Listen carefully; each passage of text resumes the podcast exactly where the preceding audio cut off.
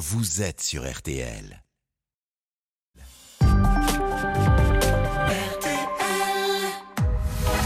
22h, minuit 30. Parlons-nous. Caroline Dublanche sur RTL. Bonsoir Caroline Dublanche, ravie de vous retrouver avec à mes côtés Marc Bisset à la réalisation de l'émission, Paul et Sarah qui vont vous accueillir euh, au standard. Et pendant ces deux heures et demie de direct que nous allons passer euh, ensemble, nous allons tout mettre en œuvre pour être au plus près de vous et de vos préoccupations, difficultés personnelles, problèmes de cœur, de famille, soucis au travail, toutes vos interrogations sont les bienvenues au standard de Parlons nous 09 69 39 10 11.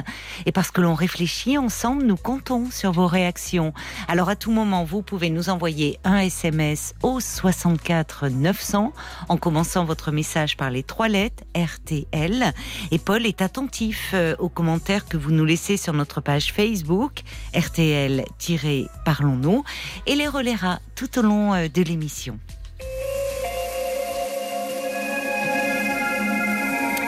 Bonsoir Sandrine. Oui, bonsoir Caroline. Et ravie de vous accueillir. Euh, merci. C'est pas la première fois que je vous appelais. Je vous avais ah, appelé une fois pour notre sujet. D'accord. Euh, voilà. Alors, euh, mon témoignage de ce soir concerne une nouvelle rencontre que j'ai faite il y a quelques semaines. D'accord, oui. Euh, qui démarrait sous, les, sous de très bons auspices, une évidence pour tous les deux, réciproque. Oui, d'accord. Et euh, malheureusement, le Covid est passé mm. par là, pour, euh, de son côté. Ah bon? Et, oui. Et comment va-t-il? Alors, euh, pas très bien. Il a été diagnostiqué euh, positif au Covid. Euh, apparemment, c'est le variant Delta le 20 avril et il a été hospitalisé le 24, ah donc le dimanche après-midi. Ah oui. D'accord. Pourquoi? Il avait du. Qu'est-ce qui se passait? Ben, il... avait une déficience respiratoire. Ah il avait perdu 35% de capacité respiratoire. Ah oui, en donc, voilà. Donc, il se trouve en service de réanimation. En ce moment-là voilà, il y est toujours. Donc, euh, il est à plat ventre. Euh, bon, on le suit, euh, les infirmières le, suivent toutes les heures. Ben oui. Voilà. Donc, oh il se sent très seul, donc parce que ben, pas de visite autorisée, forcément. Ah oui, même pas d'une personne. Non, personne. Donc il est, euh, il est en, il est en réanimation, mais il n'est pas, intubé. Il... est conscient. Il est. Voilà, il est conscient. Alors euh, à un moment donné, la saturation était tombée à 80% Donc là, éventuellement, on lui parlait d'intubation. Euh, là, a priori, il est remonté à 84 Et depuis hier, on l'endort le soir pour éviter qu'il s'épuise parce qu'il a du mal à comment dire, il a du mal à supporter le masque à, oxygène. Oui, oui, comme ça, il euh, peut récupérer, enfin, son organisme récupère. Oui. Voilà. Et alors, vous avez toutes ces nouvelles en, téléphonant euh, dans le service euh, Alors, oui, j'ai des, alors, j'ai des nouvelles par, par lui-même, par SMS. Ah, quand même, oui, d'accord. Il peut envoyer des messages. Voilà, j'ai cette chance d'avoir euh, des nouvelles de, de, tous, les, tous les jours de sa part, euh, par SMS euh, ou messages vocaux ou appels quand il peut évidemment m'appeler. Oui, bah c'est fatigant le téléphone, donc les SMS c'est mieux. Secondes. Oui, oui. Ouais, ouais. Ouh là là, oui, c'est. Ouh là là, qu'est-ce que c'est dur de. Enfin, pour lui, évidemment, de se retrouver dans cet état et puis pour vous de démarrer une relation, euh, enfin, dans, dans, ce contexte. C'est, c'est. Oui, parce que franchement, enfin, ça, c'est, c'est, paru comme une évidence pour tous les deux. C'est vraiment ça. Il y avait tout, tout qui se passait bien. Et enfin, moi, quand il m'a dit qu'il avait le Covid, je pensais que bon, euh, comme beaucoup de personnes. Euh, ben, il aurait passé une semaine chez lui en récupérant petit à petit jusqu'au à ce fameux dimanche où le famille est allé le chercher et, et, l'ont transporté à l'hôpital. Oui. Il a quel âge, ce monsieur? Euh, Alors, il a 47 ans. Oh, il est encore euh, jeune. Oui. Il est vacciné il, est, il était vacciné? Alors, il a eu a priori le Covid en 2020. Ça Oui. n'avait euh, duré que trois semaines, mais sans Ah oui. conséquences euh, D'accord, plus- oui. beaucoup plus graves. Oui, c'était pas, c'était pas une forme grave. Il, euh, il avait, il était resté chez lui. euh. Voilà, tout à fait. Oui, donc il avait développé des anticorps. Voilà, donc il avait eu reçu deux doses de, de vaccin là et là. voilà que, que là, le, le 20 avril, il a été diagnostiqué positif. Oh là là, oui. Voilà. Donc, euh, Et oui, ça nous montre euh, que malheureusement, euh, bah, Ben, on sait, ça, euh, ça continue, hein, qu'il y a encore euh, Oui. euh, des personnes euh, comme ça euh, hospitalisées dans des états graves. Et... oui.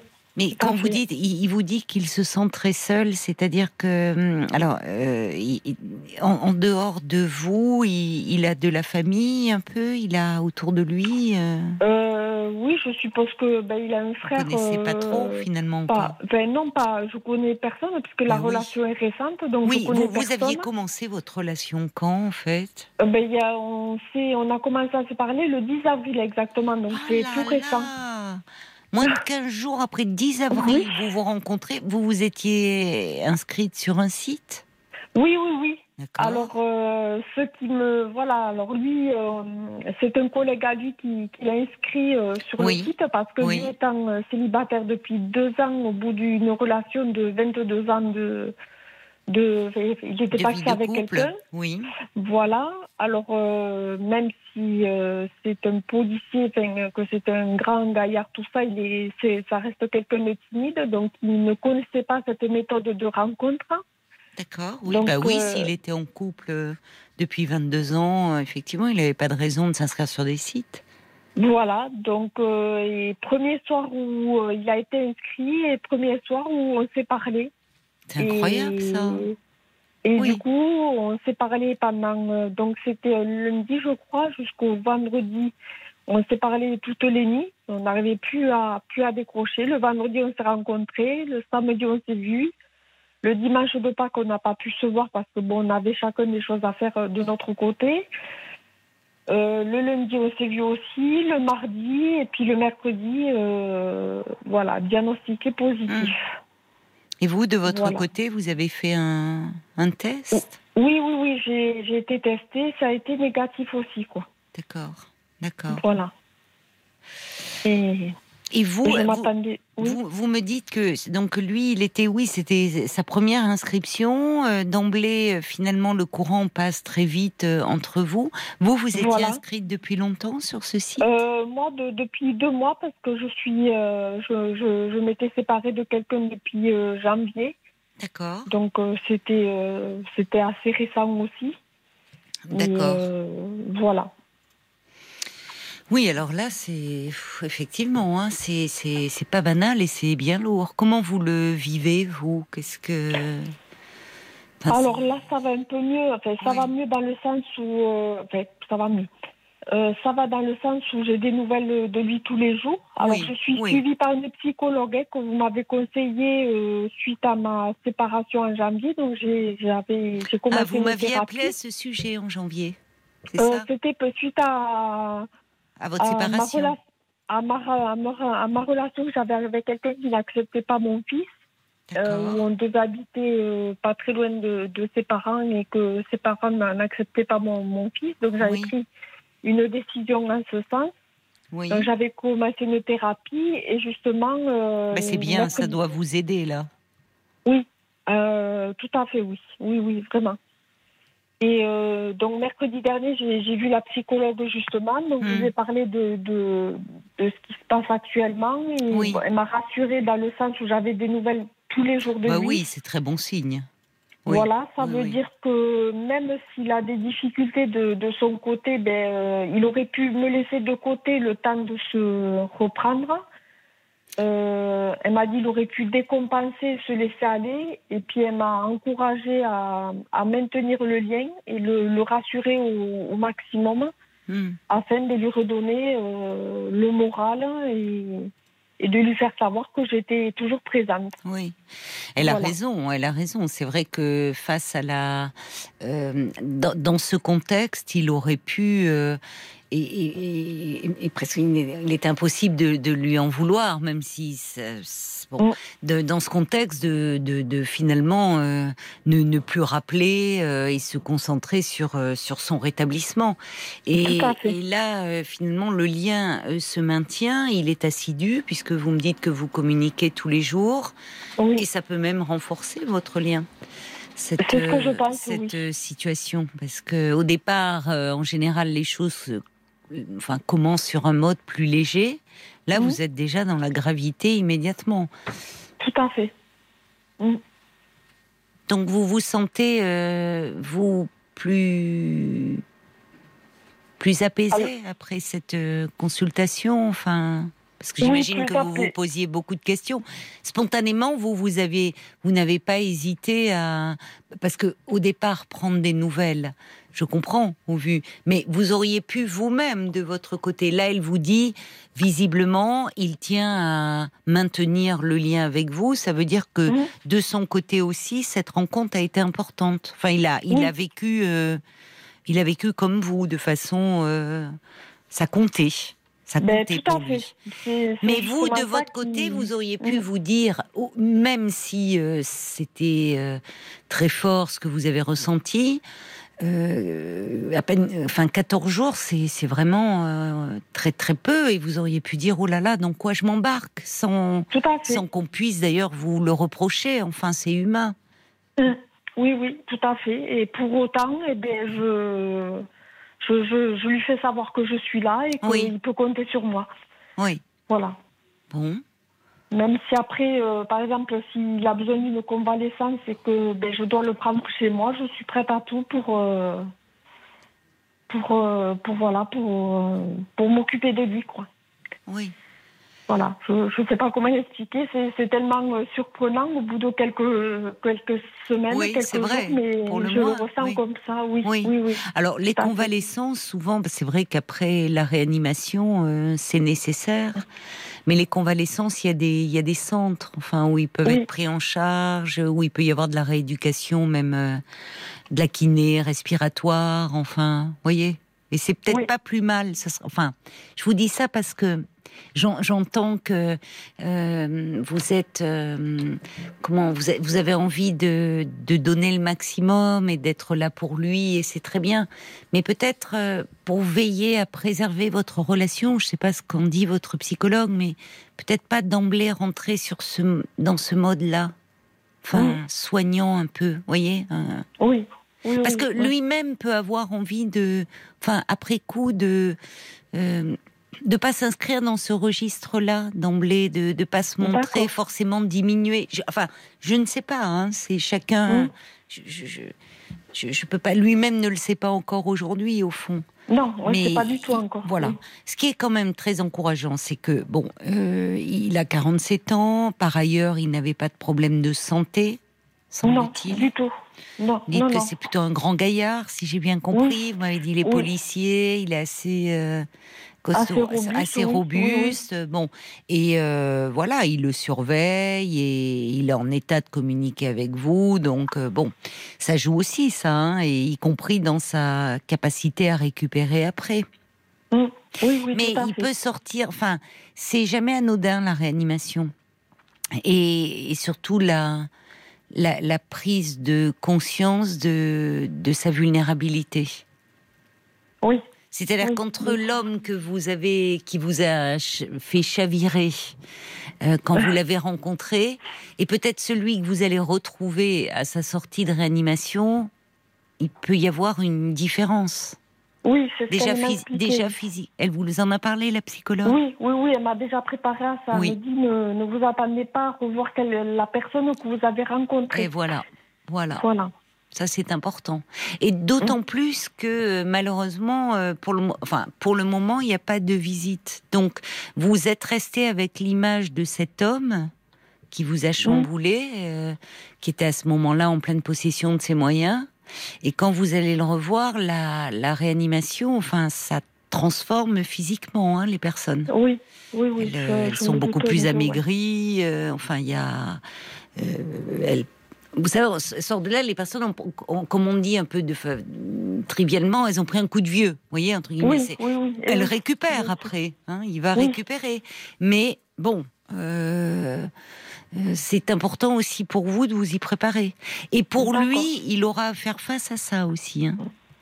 Oui, C'est-à-dire que, vous voyez, de- Oui. euh, donc, bon, chaque jour, euh, vous voyez, un jour après l'autre.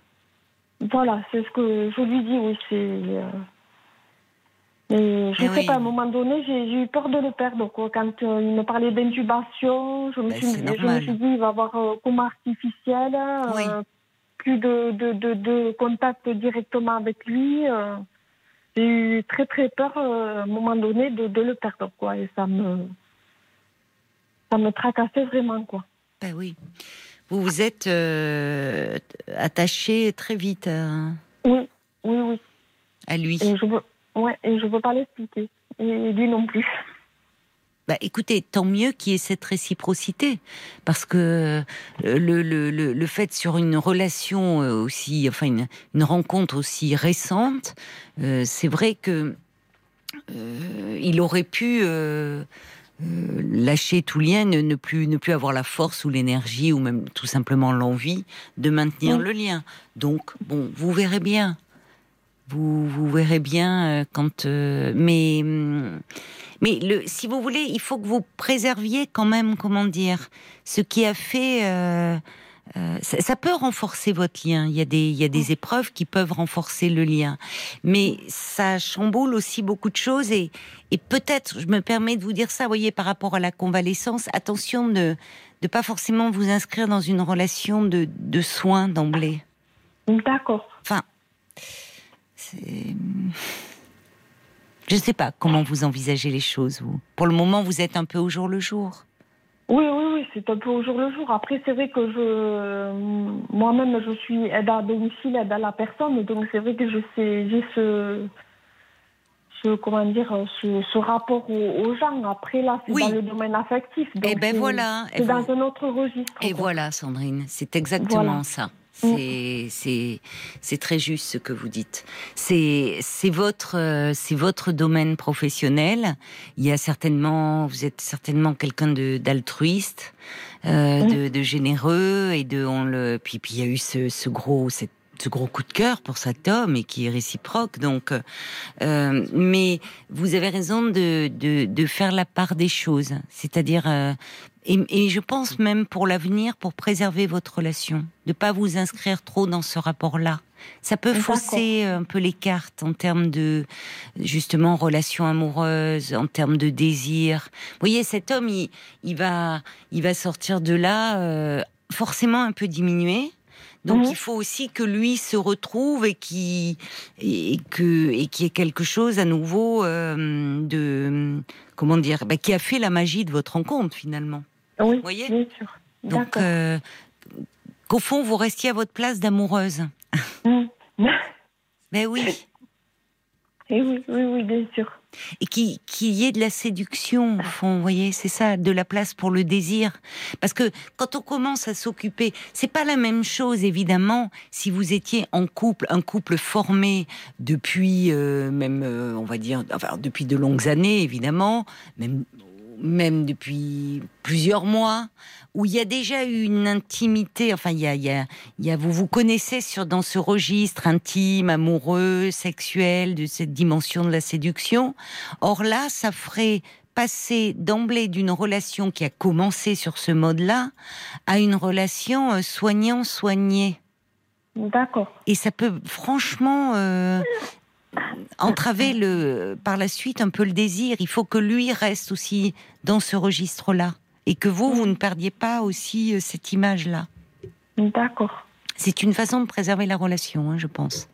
Oui, oui, oui, très Alors, certainement. oui. euh, je vous dis, souvent après la réa, il y a des centres pour, euh, pour euh, justement récupérer la capacité respiratoire.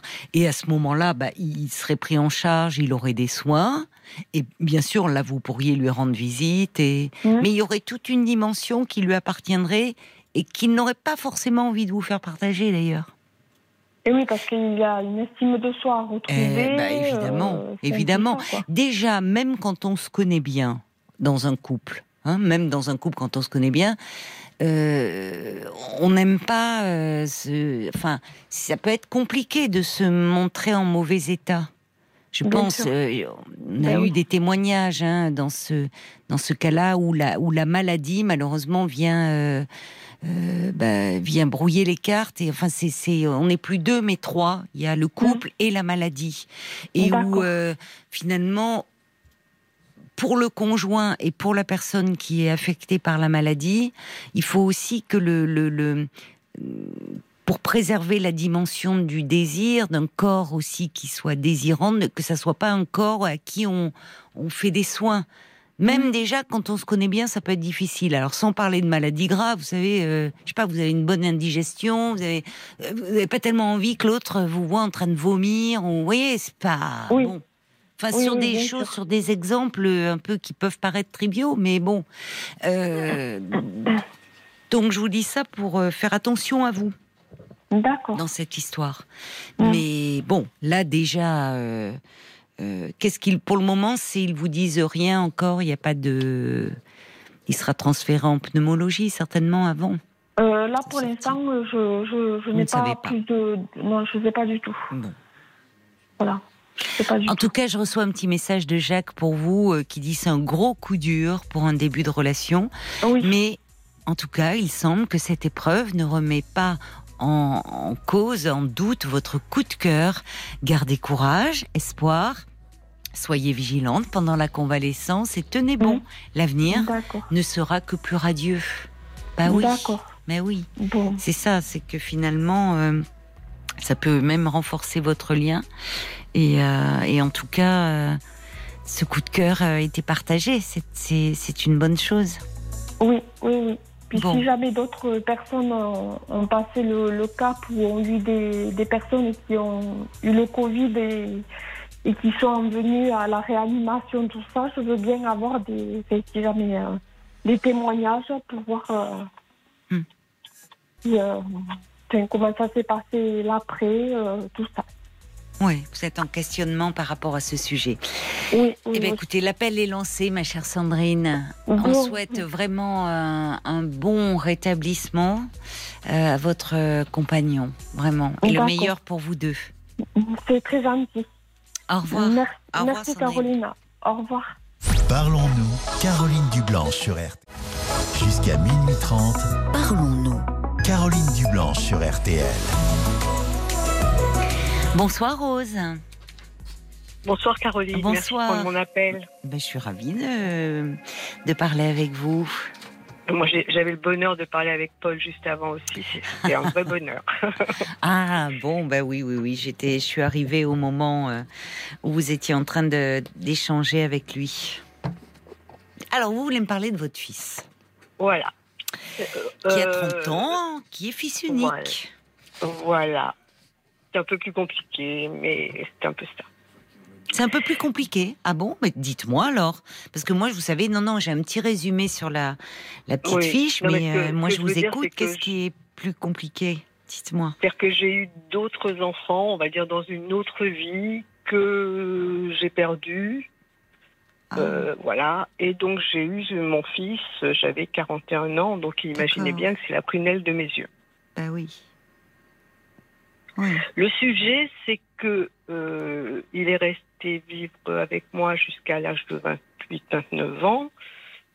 Euh, j'ai toujours été très présente pour lui, ce qui est à mes yeux tout à fait normal, mais je pense que plus que le normal, et que je me sens euh,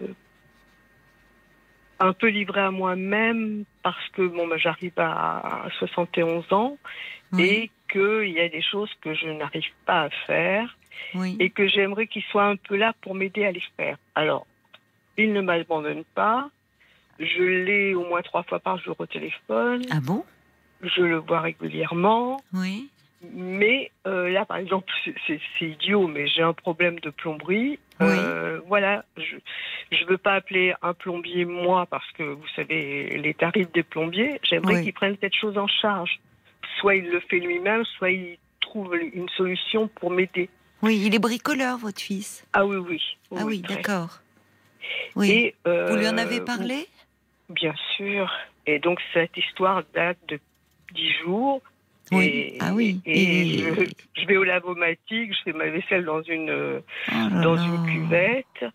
Ouais. Et euh, alors en dehors du, pro- du du problème technique, je vais dire que ça Oui, oui, ça, ça me fait de la peine aussi qu'il me s'en occupe pas. Oui, je comprends. Oui, bah oui.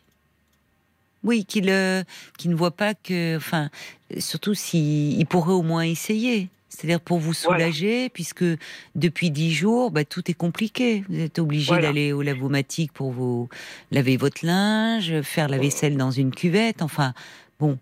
Euh, donc, euh, qu'est-ce que vous Mais comment il euh, vous, vous lui vous lui avez demandé de Il le sait ça que depuis dix jours sûr, euh, le quotidien Mais- est devenu compliqué? Oui. Alors. Mais qu'est-ce qui, va pourquoi il ne passe pas? Qu'est-ce qui puisque Il va s'en occuper, oui, mais bon. euh, euh, mais euh, voilà, il n'est pas disponible parce qu'il travaille comme beaucoup de gens. oui, mais vous me dites qu'il mais- vous appelle trois fois par jour. Oui, mais si vous voulez, mon- moi je veux pas non plus insister parce que je veux, je voudrais pas avoir un genre de conflit. Enfin, voilà, c'est c'est plutôt comment aborder le- mon appel, c'est plutôt pour savoir comment je peux aborder les choses de façon euh, à ne pas créer de tension.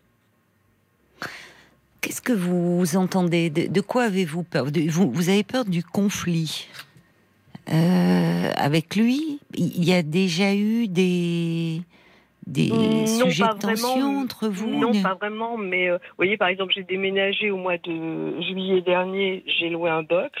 Oui, J'ai- toujours, depuis neuf mois, j'ai toujours des affaires dans le box, des pendules Oui. notamment, qui n'a jamais été cherché pour me les monter. oui, Et je, alors financièrement, je ne peux pas me permettre de prendre oui, je quelqu'un. comprends. Je suis à la retraite, sinon euh, ce serait résolu depuis longtemps. Hmm.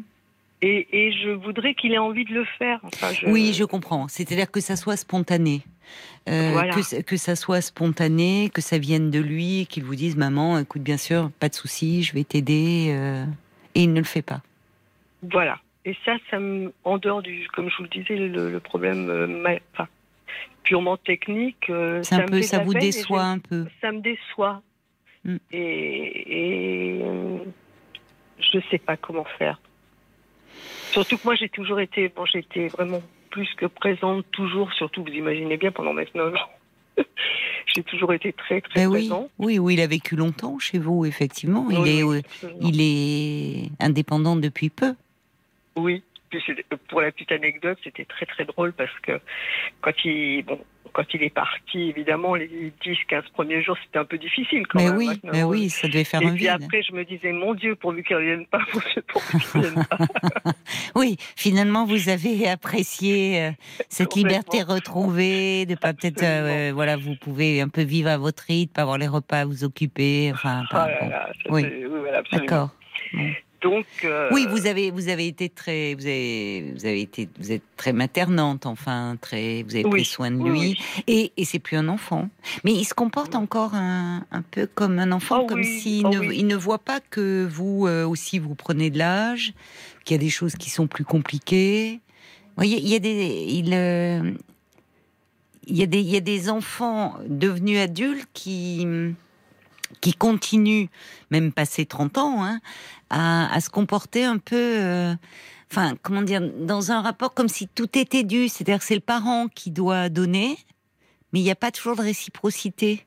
Or, Oui. euh, alors, vous, vous, d'ailleurs, vous l'avez précisé, on sent, euh, vous êtes délicate. Vous avez dit, vous lui avez donné le maximum, le meilleur, en ajoutant, bah, c'est normal en tant que parent.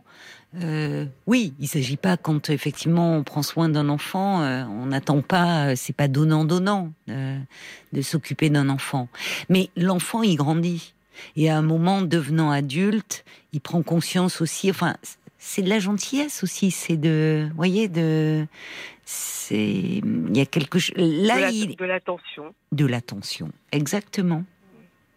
Mais il est peut-être encore, euh, euh, il, euh, comment dire, il est encore dans cette dimension. Il y a, il y a peu de temps qu'il est parti de chez vous. Je ne sais pas comment. Est-ce qu'il vous aidait quand il vivait euh, à la maison avec vous? Non, pas, pas vraiment, mais moi j'étais déjà plus autonome. En fait, moi j'ai continué à travailler. Bon, j'ai travaillé euh, normalement pendant 43 ans et puis après je m'étais mis en auto-entrepreneur. Donc j'ai continué à travailler euh, jusqu'en janvier 2020 avec euh, cette fichue pandémie. Là, après ça s'est oui, arrêté. Oui, d'accord. Mais c'est vrai que moi j'ai toujours été très très active.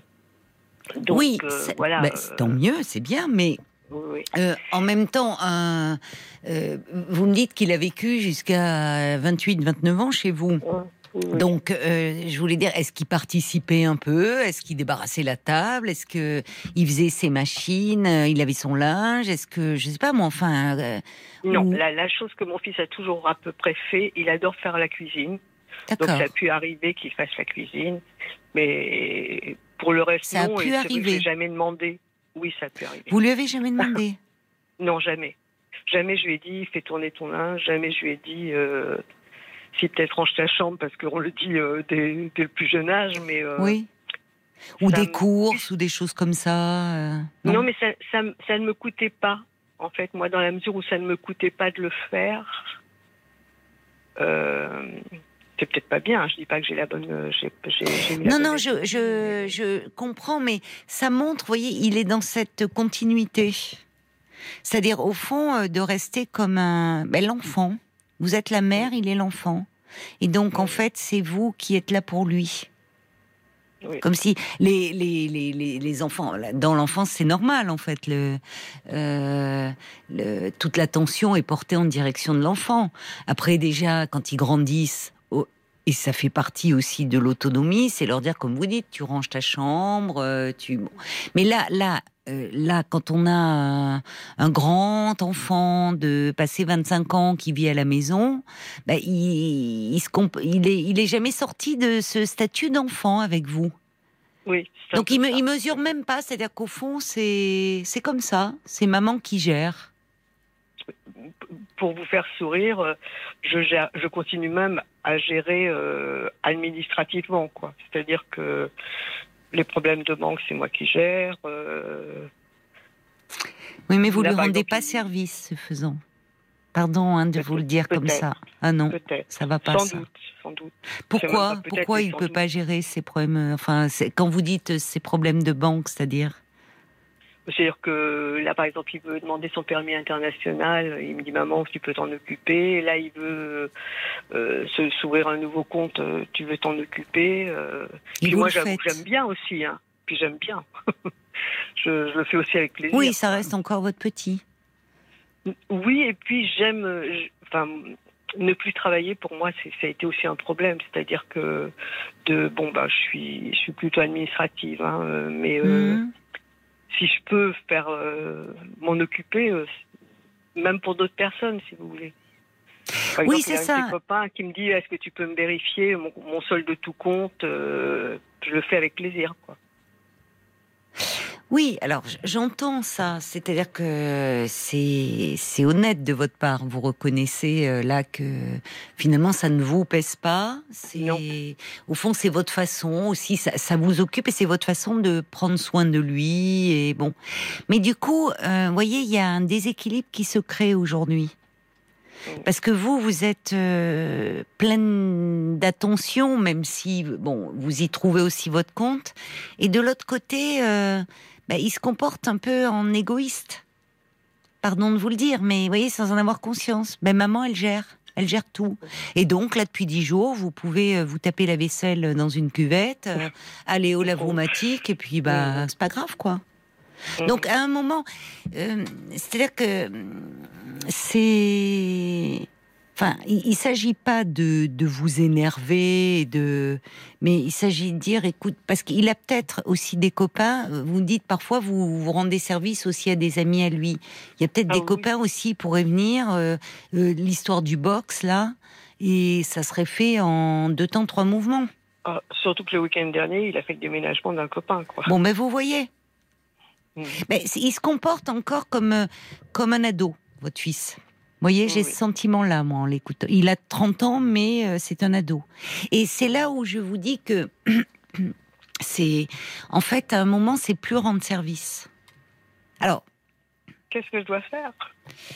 Ben, ben lui, d'abord lui dire, écoute, lui dire là, franchement, là, j'ai besoin de toi. J'aimerais bien que tu me donnes un coup de main. Il s'agit pas de tomber dans dire j'ai fait ça pour toi, donc tu devrais faire ça oh pour moi, parce que vous, vous attendez que ça vienne de lui. C'est même pas lui, il mesure même pas. Il est encore dans le rapport euh, de, de, l'enfant ou de l'ado qui pense que bah, les parents, au fond, tout est dû, c'est normal. Hmm. Mais il est à un âge où il doit commencer à prendre conscience de certaines choses.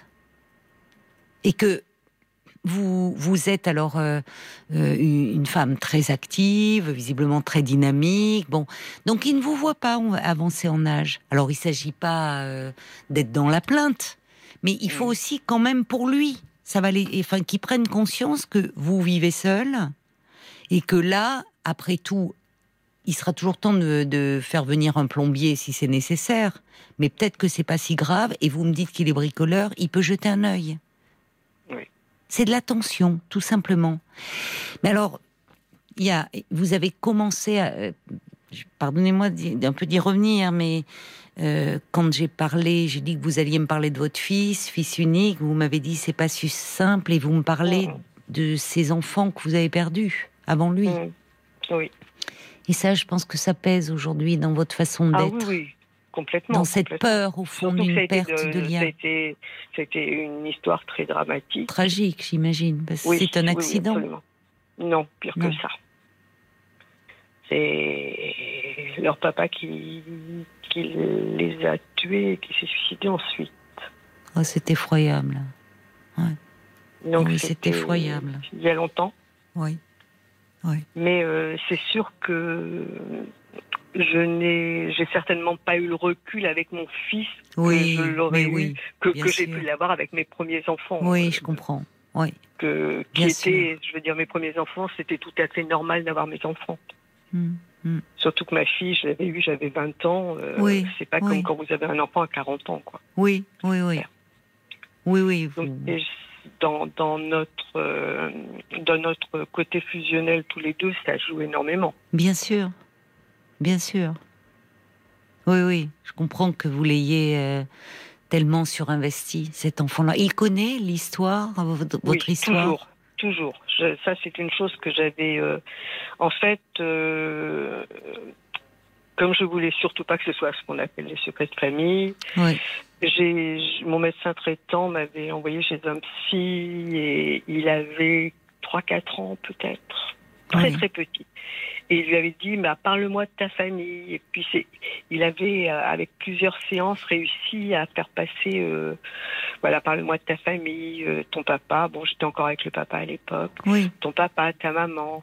Et puis, est-ce qu'ils ont été mariés avant? Et s'ils ont hmm. été mariés, est-ce que ça s'était super bien passé? Ça, ça, a toujours été quelque chose de très très clair. Il partait de, de, de votre fils, de ce qu'il savait, de voilà pour petit à petit effectivement euh, euh, l'amener à parler de cette histoire, à, comprendre, mais sans que ça soit une révélation. Euh, la révélation peut avoir le avoir euh, être, traumatisante si elle n'est pas amenée. Euh. C'était que ça lui, ça lui explose à la figure. Bien sûr, oui, oui. Vous avez bien fait. Non, ça, s'était très très bien passé. Au contraire, c'est quelque chose qu'il a toujours. Euh, et puis justement, lors de mon dernier déménagement, j'avais encore une grande malle avec plein de choses dedans. on l'a, on l'a vidé tous les deux, quoi. On a, on a fait un peu le, le tri de toutes ces choses-là, mais tous les deux. Mhm. Donc euh, il s'est investi à ce niveau-là. Mhm. Euh, je l'ai dit, il faut vraiment. Donc ça c'est quelque chose, mais c'est sûr que moi dans mon dans mon rapport à mon fils et à mon fils et aux enfants, enfin maintenant il est adulte, mais à l'époque où il était enfant et où il avait des copains, euh, je veux dire, tous ses copains sont, sont très proches de moi, quoi j'ai toujours été là pour tous. Quoi. Mmh, mmh, mmh. mais ça, c'est mon histoire qui fait que. Bien sûr, bien sûr. Et avec son père, il continue à voir son père euh? Peu? Peu, Pourquoi?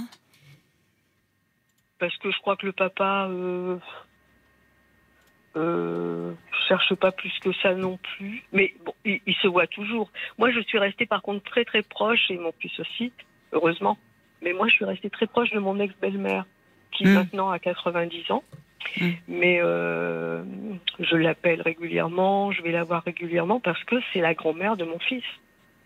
Et que je l'aime beaucoup en dehors de ça d'ailleurs. hein, je veux dire, mais bah, son père, euh, oui, il se téléphone, il se voit, mais euh, beaucoup moins que moi, c'est clair. Oui. Mais vous arrivez à vous parler euh, facilement? Parce que c'est là finalement sur ce, ce qui paraît euh, anecdotique mais qui est révélateur de votre lien à votre fils finalement. Euh, c'est cette peur euh, finalement ça va au-delà d'une peur du conflit. Il y a y a y a, y a quelque chose d'une angoisse au fond, une, une- Bah, la si- peur si d'une perte. plus, si- Oui. voilà, si je le voyais plus ou s'il m'appelait plus, je serais, je serais, euh, je serais amputée. Ben, J'ai déjà été comme- amputée ben oui, oui, oui, et c'est là où Euh. on voit, il y a, vous voyez, c'est, euh, il y a quelque chose qui qui demeure euh, évidemment euh, très très en souffrance, enfin très douloureux, Oui, où finalement, oui, comme si c'est- presque un peu, enfin il y a quelque chose euh, presque un peu irrationnel du coup de ce point de vue-là, où euh, parce que on peut d'ailleurs avoir euh, par moments des tensions avec les enfants, voire des, des conflits, sans pour autant euh, que, que ça entraîne une, une rupture du lien. Mm.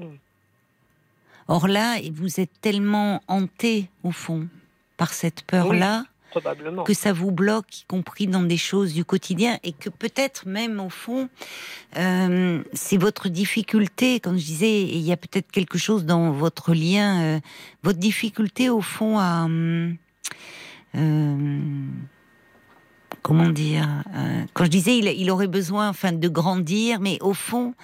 Euh, vous-même, vous, vous êtes certainement dans ce, dans cette attitude à vouloir le garder un peu. Enfin, il y a, y a, y a certainement une grande ambivalence, c'est-à-dire à la fois qu'il grandisse, qu'il s'éloigne, qu'il prenne son indépendance, et puis en même temps. Alors, vous me dites que ça, au fond, les 15 premiers jours ont été difficiles, et puis finalement, ce qui est très positif, vous avez pris goût à cette vie où il n'était plus là. Mais je pense que dans le lien, euh, euh, vous-même, vous avez du mal, au fond, à le voir un peu s'émanciper, peut-être s'éloigner. Moi, je suis Je ravie quand il fait des choses. euh, D'accord.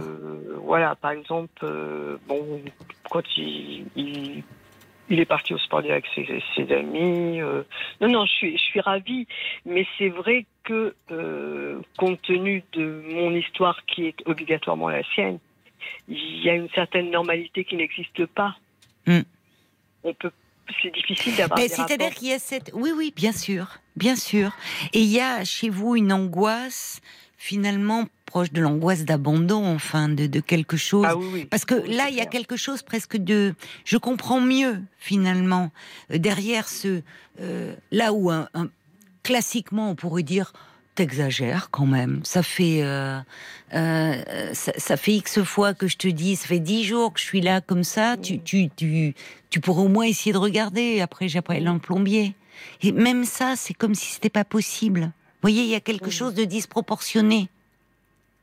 Mais c'est aussi sans doute parce que je n'ai jamais, déjà, une anecdote, hein, c'est-à-dire qu'il dit toujours, euh, je- euh, on est à table ou même avec plein de gens, je, je vais me lever chercher quelque chose, je ne dirai jamais passe-moi quelque chose, je ne sais pas demander. Ça, c'est un truc que je ne sais pas demander. Et euh, peut-être aussi parce que je n'ai pas l'habitude de lui demander des choses. Mais c'est-à-dire qu'on voit, vous faites tout pour lui. Alors euh, bon. Ce qui est normal, à mes yeux, mais bon. Ben, oui et non. Vous voyez, oui et non, je dirais. Alors évidemment, dans ce contexte-là, mais euh, justement pour que l'histoire, enfin, euh, c'est normal quand, euh, enfin, il y a un moment, euh, le- le- un petit enfant, bah évidemment, un bébé, on est là, mais quand l'enfant grandit, on développe son autonomie. Il y a un âge où finalement on donne plus le bain à l'enfant parce qu'il est en mesure de faire sa toilette lui-même. On lui laisse plus les choses, les, les lacets de ses chaussures parce qu'il est en âge de le faire lui-même. Et en fait, c'est très bien, on valorise ça, cette autonomie-là.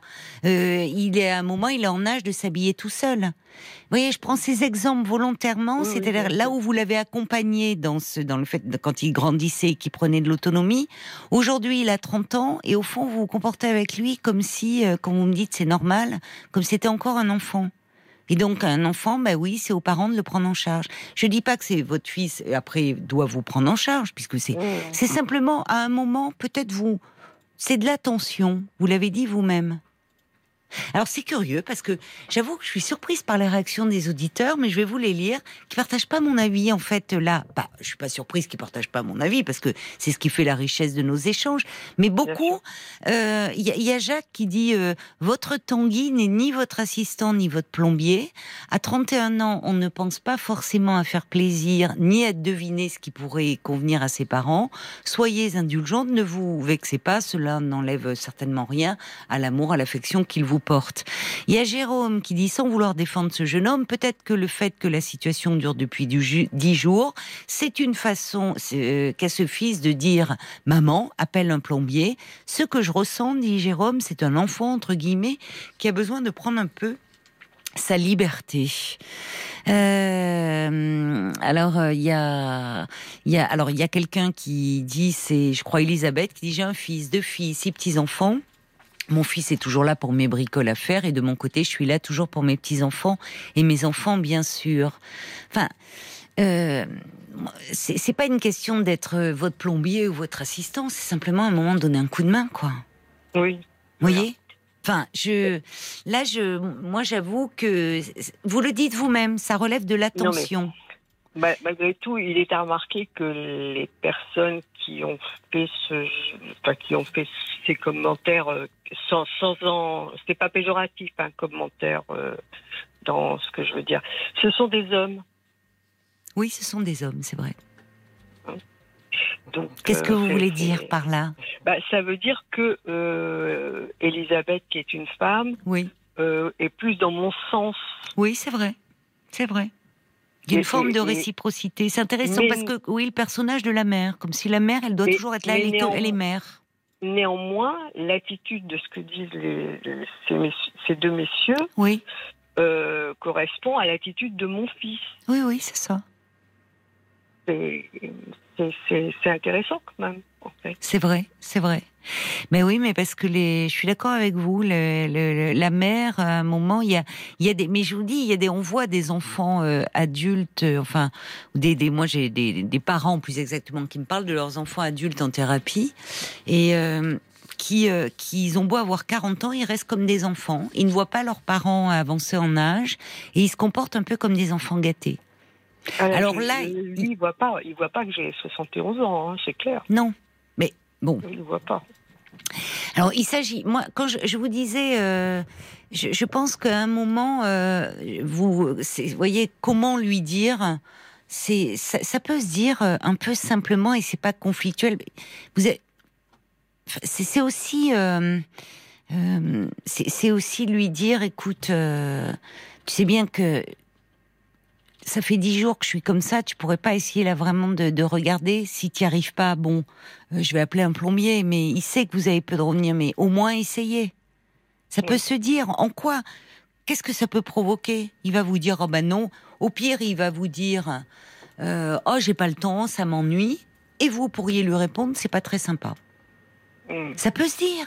Enfin, je veux dire, on, on peut, on vous, il vous aime, vous l'aimez, mais Oui, il y a ça, des y a pas de moments où il n'y a pas de doute là-dessus. Et mais il y a un moment où même à des gens, enfin à des, à des proches, à ses enfants, ça peut être à son conjoint, dire t'exagères quand même. Hmm. Euh, on peut ne, être en désaccord, ou dire écoute, c'est pas sympa. J'aimerais un petit peu. C'est simplement. Et il est en âge de comprendre, dire voilà, je me démerde depuis dix jours comme ça. Par moment, moi je suis là. Vous pouvez lui dire t'es bien content de me trouver euh, quand il y a un souci. Et là, finalement, euh, je galère et, et dis-le-moi si tu veux. Vous pourriez même lui dire si tu veux pas t'en occuper, dis-le-moi. Je vais me débrouiller Oui, oui, autrement. bonne- Le mettre face à ça. Oui, Voyez oui, le mettre parce que là, il est dans, il est face à lui-même. Dire bon, écoute, si tu ne veux pas t'en occuper, tu me le dis, je vais me débrouiller autrement. Ça le met un peu, euh, voilà, hein, le- face à lui-même. Plutôt que de laisser, oui, oui, oui, oui, je le ferai, mais bon. Oui, bah, c'est bien ça, de dire si tu veux pas. Oui, écoute, voilà, si tu veux pas, euh, tu me le dis. Je préfère que tu me le dises et je vais me débrouiller. Voilà. Oui, c'est parfait. C'est exactement ce, ce, que j'avais besoin Donc il est face à lui-même et puis bah, après la balle est dans son camp. Paul, des réactions de la part des ah Oui, alors il y avait Guillaume qui proposait aussi, euh, si votre fils n'habitait pas trop loin, de lui demander s'il était possible que vous fassiez vos lessives chez lui, en attendant qu'il vienne régler le problème de plomberie. Ça rendrait le problème un peu concret, quoi. Ça, c'est très malin. C'est malin, j'avoue, c'est bien, vu. C'est bien vu. Euh, Patricia. Donc, du coup, il va vite se débrouiller pour. Exactement. il y a Patricia pas de ménage. Qui, hein, pense que votre fils est un grand ado. Il ne voit malheureusement pas les problématiques euh, de sa maman. Donc, il faut lui demander carrément, avec la gentillesse que vous avez, en fait, hein, parce que vous êtes toute gentille, lui dire que c'est urgent, dès que tu peux, passe m'aider à effectuer les travaux et bien expliquer tous les inconvénients. Ah, vous le maternez trop pour toutes les raisons que vous avez évoquées. Il doit aussi eh prendre soin de vous et renvoyer l'ascenseur. Il n'en a pas conscience. Il faut lui dire calmement, lui expliquant, il y a les jeunes. Et puis il y a Alain. Alors Alain, ça, corrobore un peu ce que vous disiez tout à l'heure euh, avec euh, les hommes, les femmes, mais dit le papa peut se permettre avec amour d'avoir des mots plus durs, sans affect, qui ont tendance à faire appréhender aux enfants le monde extérieur, et il a peut-être besoin de cette énergie masculine, c'est ce que dit Alain. En tout cas, de sortir un peu de la fusion, alors là, il le montre, il le fait comme ça, mais enfin, quand ça l'arrange. Et puis euh, finalement, il est bien content de trouver maman. Vous voyez, il est resté un peu euh, sur ce plan-là, euh, bon, dans voilà, dans, dans ce qu'il arrange. Donc à un moment, je vous dis, moi je, je pense qu'il faut pouvoir lui dire. Il s'agit pas de se fâcher, évidemment, mais bon. Mais d'aller faire la lessive chez lui, c'est une bonne technique, ça. Voilà. Je n'avais pas pensé. Finalement, vous allez voir, il va vite vous réparer les choses, ou en tout cas faire venir un copain. Mais bon, je comprends que c'est évidemment, au vu de votre histoire, euh, compliqué. Et puis, bien sûr, pour vous. Mais écoutez, tant mieux si ça vous, éclaire un peu. Ben, merci à vous, ma chère Rose, hein, vraiment de votre confiance. Et merci aux auditeurs qui ont réagi. Je vous embrasse. Au revoir, Rose. Merci, Caroline. Au revoir. 22h, minuit 30. Parlons-nous. Caroline Dublanche sur RTN.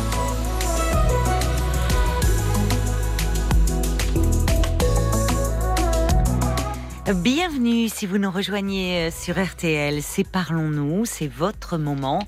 On partage nos histoires de vie, on débat aussi si vous le souhaitez sur des sujets euh, qui vous préoccupent ou qui vous concernent. Et parce qu'il est parfois compliqué de se confier euh, à son entourage, je suis là pour vous, à votre écoute et pour vous proposer mon éclairage. Alors j'attends vos appels au 09 69 39 10 11 jusqu'à minuit et demi. Vous pouvez joindre le standard euh, de Parlons-nous. Et puis bien sûr, nous comptons euh, sur vos réactions hein, qui nourrissent, qui enrichissent euh, les échanges, qui nous font voir un autre angle de vue. Vous pouvez donner votre point de vue par SMS au 64 900 au code RTL, 35 centimes par message, ou encore sur la page Facebook de l'émission RTL-Parlons-nous. 22h, minuit 30. Parlons-nous. Caroline Dublanche sur RTN. Jusqu'à minuit et demi, vous pouvez joindre le standard au 09 69 39 10 11 pour me parler de vous, mais aussi pour dialoguer avec un auditeur ou une auditrice, lui donner des conseils, euh, partager votre expérience euh, avec, euh, avec nous. 09 69 39 10 11. Bonsoir Alice. Bonsoir Caroline. Bonsoir. Bonsoir. Merci de me, de me recevoir. Ah ben c'est un plaisir. Merci. Alors en fait, euh, moi j'appelle parce que je me pose quand même beaucoup de questions concernant euh, le relationnel que j'ai aujourd'hui avec ma mère, qui me déçoit énormément. À savoir que j'ai toujours été proche d'elle, j'ai toujours été proche de mes parents. Oui. Je considère que j'avais un devoir et puis, puis bon, voilà, c'était pour moi mon père qui est décédé il y a 14 ans et pour moi tout s'est écroulé, enfin pas tout s'est écroulé, mais c'était vraiment la colonne vertébrale de, de la famille. Oui. Et, euh, et aujourd'hui, je me rends compte par rapport à ma mère qu'il y a beaucoup de choses euh, que ma mère a, a faites et, et qui sont euh, qui sont pas bien.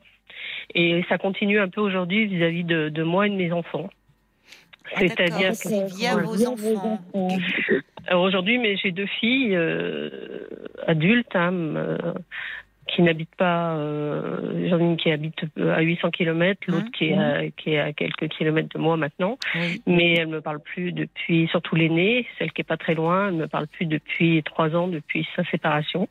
Ah Alors avant c'était déjà pas terrible déjà parce que bon euh, nous j'ai eu un divorce très compliqué et elle avait 13 ans à l'époque elle a voulu rester avec son père donc euh, déjà, ça a été une séparation euh, douloureuse. Hein. Je perdais beaucoup de choses en, en, peu de temps.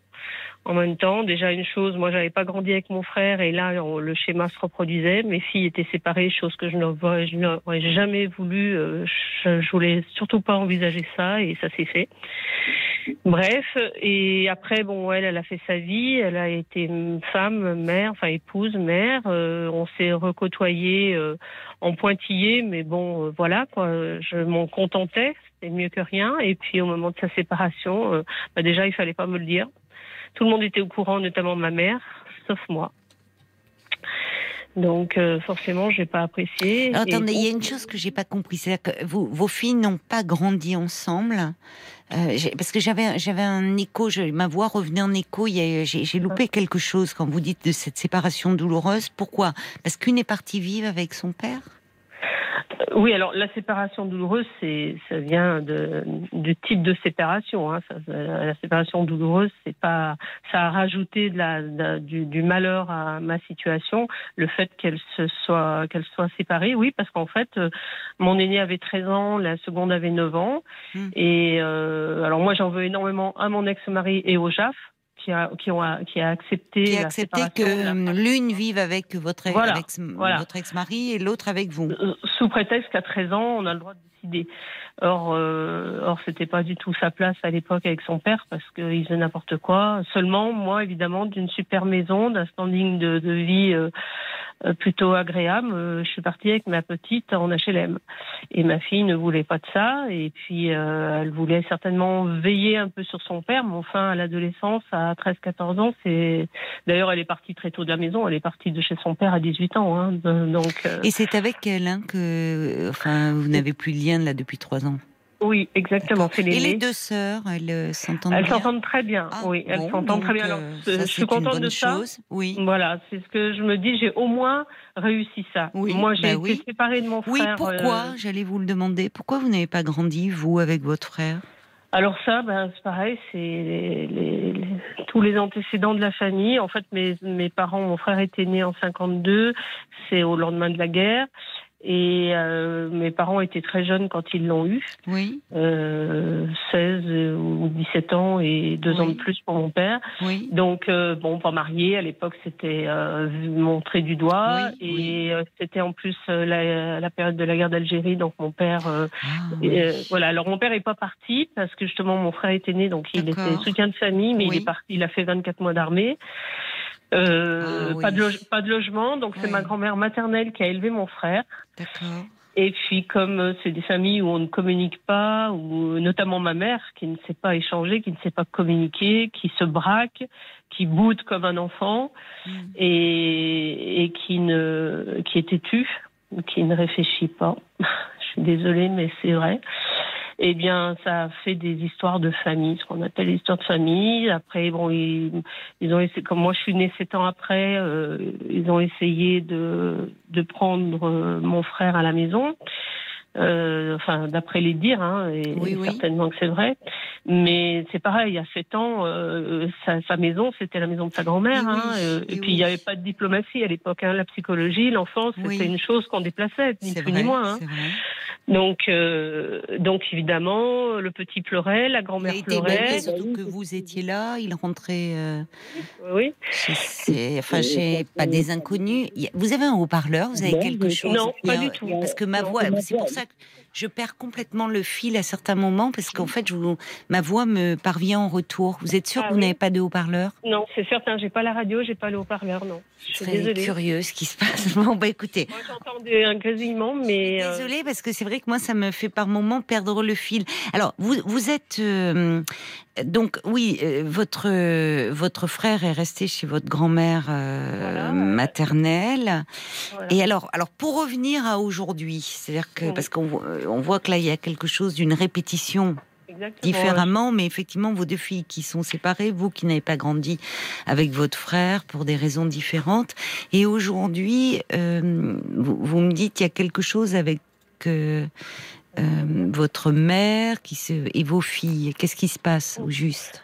Je pense que ma, mère est, elle a comment dire, elle est manipulatrice sans le savoir, sans s'en rendre compte. Et pourtant, on dit que les manipulateurs sont intelligents.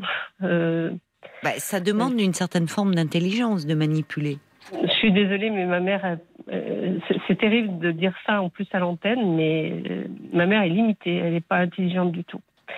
il y a eu des choses, des, remarques, des réflexions, des, aucune analyse, aucune rien. Mais bon, euh, voilà, je ne vais pas l'accabler plus que ça, mais je le sais, quoi. Je, vous lui en voulez énormément, hein et pourtant, vous me dites, oui, alors pourquoi aujourd'hui? Parce qu'effectivement, vous me dites que vous avez toujours été très proche de vos parents, mais semble-t-il, il y a une déflagration au moment du décès de votre père. Comme si. Euh...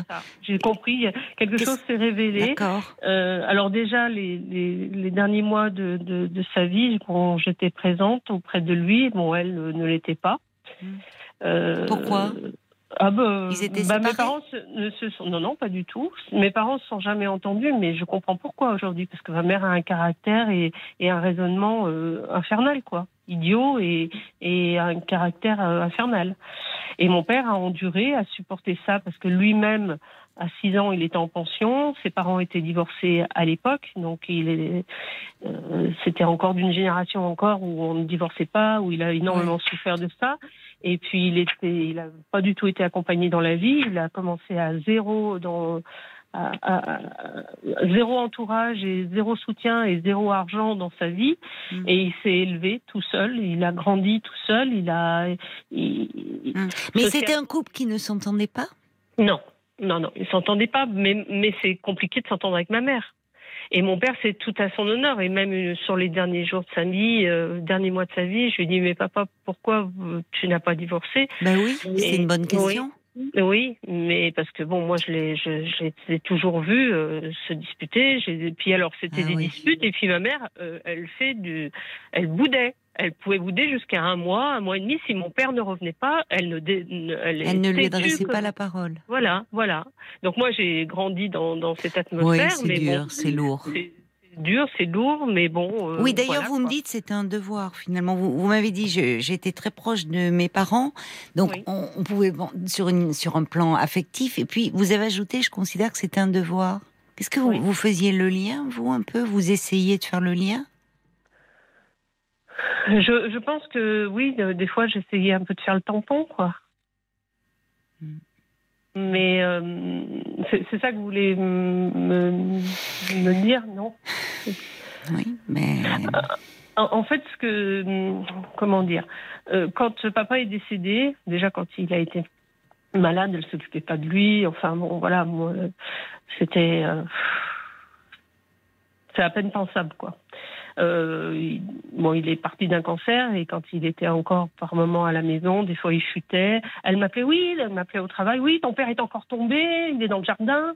je lui dis, maman, qu'est-ce que tu veux que je fasse? Appelle les pompiers. Moi, je suis au bureau, je peux rien faire. Ah appelle les pompiers. Tu lui as mis un coussin sous la tête? Ah ben non. Eh ben, mets-lui déjà un coussin sous la tête, appelle les pompiers. Enfin voilà quoi. C'est terrible, enfant, oui, oui, oui, oui. Comme une enfant qui était perdue et qui se tournait vers vous. Perdue et puis en, colère, en colère parce que oh bah voilà encore voilà, ton père est encore tombé. Oui, comme s'il lui faisait un mauvais coup, quoi. Que c'était dirigé contre elle. Oui. Voilà, c'était encore des accusations. Oui, voilà. oui, je comprends. Oui, c'est complètement euh, euh, inapproprié. Absolument. et, et, dans les, encore une fois, dans les derniers mois de sa vie, on a parlé un peu euh, ensemble, mon père et moi. Mon père parlait peu, mais parlait juste. Oui, oui. Et il m'a dit un jour, tu comprendras, mais ce sera trop tard. Et aujourd'hui, tous les jours, je me dis. Qu'est-ce que c'est lourd pour vous tout ça Oui, mais aujourd'hui, je, tous les jours, je me dis, papa, tu avais raison, j'ai tout compris, mais c'est trop tard. Mais j'ai tout compris. J'ai compris comment elle a fonctionné avec toi pendant des décennies, qu'elle t'a pourri la vie et que, et que voilà quoi.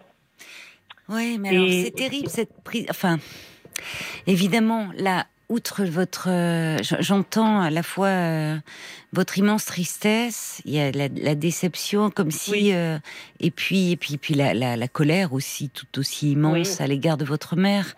Mais comment dire, vous savez dans dans un couple, finalement, euh, même si votre mère euh, euh, avait été infernale, pour reprendre votre expression, votre père était, enfin, il, était dans cette relation-là. On, peut toujours, à un moment, se, ils, ils, étaient dans une, peut-être effectivement pris dans une relation infernale tous les deux.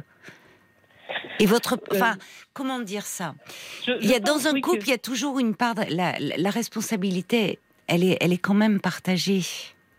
Parce que là, c'est terrible. C'est-à-dire qu'il y a, y a, même si euh, votre votre père euh, était plus structuré, plus plus comment dire, euh, vous vous a vous dites c'était la colonne vertébrale, c'est-à-dire apporter de la stabilité face à votre mère qui semble avoir une certaine immaturité affective, qui qui semble assez centrée sur elle-même. Vous voyez quand vous décrivez cette scène surréaliste où votre père euh, chute, il est malade, il atteint d'un cancer. Finalement, elle est en colère. Alors, démunie et en colère, comme si, ah, il fait encore ça, enfin, comme si c'était dirigé contre elle. Comme si elle ne pouvait pas se décentrer d'elle, y compris dans des contextes aussi dramatiques. Donc, je comprends que vous ayez plus trouvé quelque chose de, de plus rassurant auprès de votre père et que, et que et, que la façon dont elle, euh, au fond, elle, était incapable de, de s'occuper de lui, même dans les derniers moments, parce qu'au fond, votre mère, si elle est très immature, en fait, elle, elle a besoin que toute l'attention lui soit portée. Ah ben c'est exactement Vous voyez, c'est au fond votre Vous père. juste, c'est bah, tout à fait ça. Et, bah oui, votre père, il est, il est là, c'est vers lui qu'il faut porter secours, mais au fond, votre mère, elle vous appelait au secour. Vous. Oui, oui, et puis elle continue à m'appeler au secours. Donc je comprends votre colère, mais oui, même si aujourd'hui elle, alors et puis en plus euh, à l'époque, euh, elle faisait toujours la pleureuse, c'est-à-dire que mon père, moi toute ma vie, c'était ah, ton père ceci, ton père cela, donc je prenais la défense, comme on dit, de la veuve et de l'orphelin parce que je la trouvais plus fragile et plus, euh, voilà, elle savait, elle savait pleurnicher alors que mon père ne pleurnichait pas, il pouvait être en colère. Il se plaignait pas auprès de voilà, vous. il se plaignait pas du tout. Alors qu'elle se victimisait beaucoup. Voilà. Et maintenant, elle a passé le relais avec mes enfants. Alors oui, racontez-moi, qu'est-ce qui se passe avec vos comme filles je vous disais, ma fille aînée, bon, ne me parle plus, mais elle, je pense que c'est plus par rapport au passé. Et pourtant, je sais si le passé, je l'ai pas souhaité, je l'ai au contraire euh, mal digéré. Oui. C'est pas moi qui ai choisi le divorce, c'est son père et en faisant n'importe quoi. Mais bon, ça. C'est quoi en faisant n'importe quoi? Qu'est-ce que vous voulez ah ben, La crise de la quarantaine, euh, on boit, on fait des, choses. après, il était marié déjà avant moi, il a eu trois mariages après moi et trois divorces en même temps. Enfin, deux divorces. Euh, enfin voilà, on se marie, on divorce, euh, on se paxe, on se Quelqu'un d'assez instable, effectivement. Voilà. Et votre, elle est restée proche de son père, votre fille aînée, malgré tout ça oui, et c'est pour ça, c'est douloureux aussi pour moi parce que j'aurais fait le quart de ce que leur père a fait. Ah ben, là, il y aurait des raisons et, et, mais j'ai pas fait le quart de ça. Quoi. Alors on va y revenir parce que pour y être dans tous ces euh, fils familiaux, on essaie un peu de dénouer les chevaux. Euh, comment, euh, qu'est-ce qui se passe?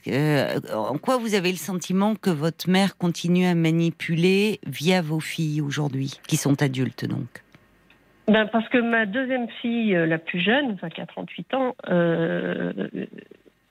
qui est dans, dans le nord de la France. Oui. Euh, donc on est quand même assez loin, hein, mais euh, euh, on se voit en, temps normal, on se voyait deux, trois fois dans l'année. D'accord. Ben, elle ne me parle plus non plus maintenant. Elle, je la sens très, elle me parle plus, elle m'appelle plus. aux dernières vacances d'été, on a eu une petite altercation pour un, un truc important, mais du coup, euh, et elle a fermé les portes complètement. Et je sens, je sens que derrière il y a quelque chose. Je le sens. Euh, mais dites-moi, racontez-moi, parce que parfois les altercations qui n'ont pas d'importance, au fond, euh, c'est depuis cette altercation de l'été que vous ne la voyez plus. Oui, mais déjà avant, je sentais que c'était tendu. Mais alors, quel rôle jouerait votre mère, selon vous?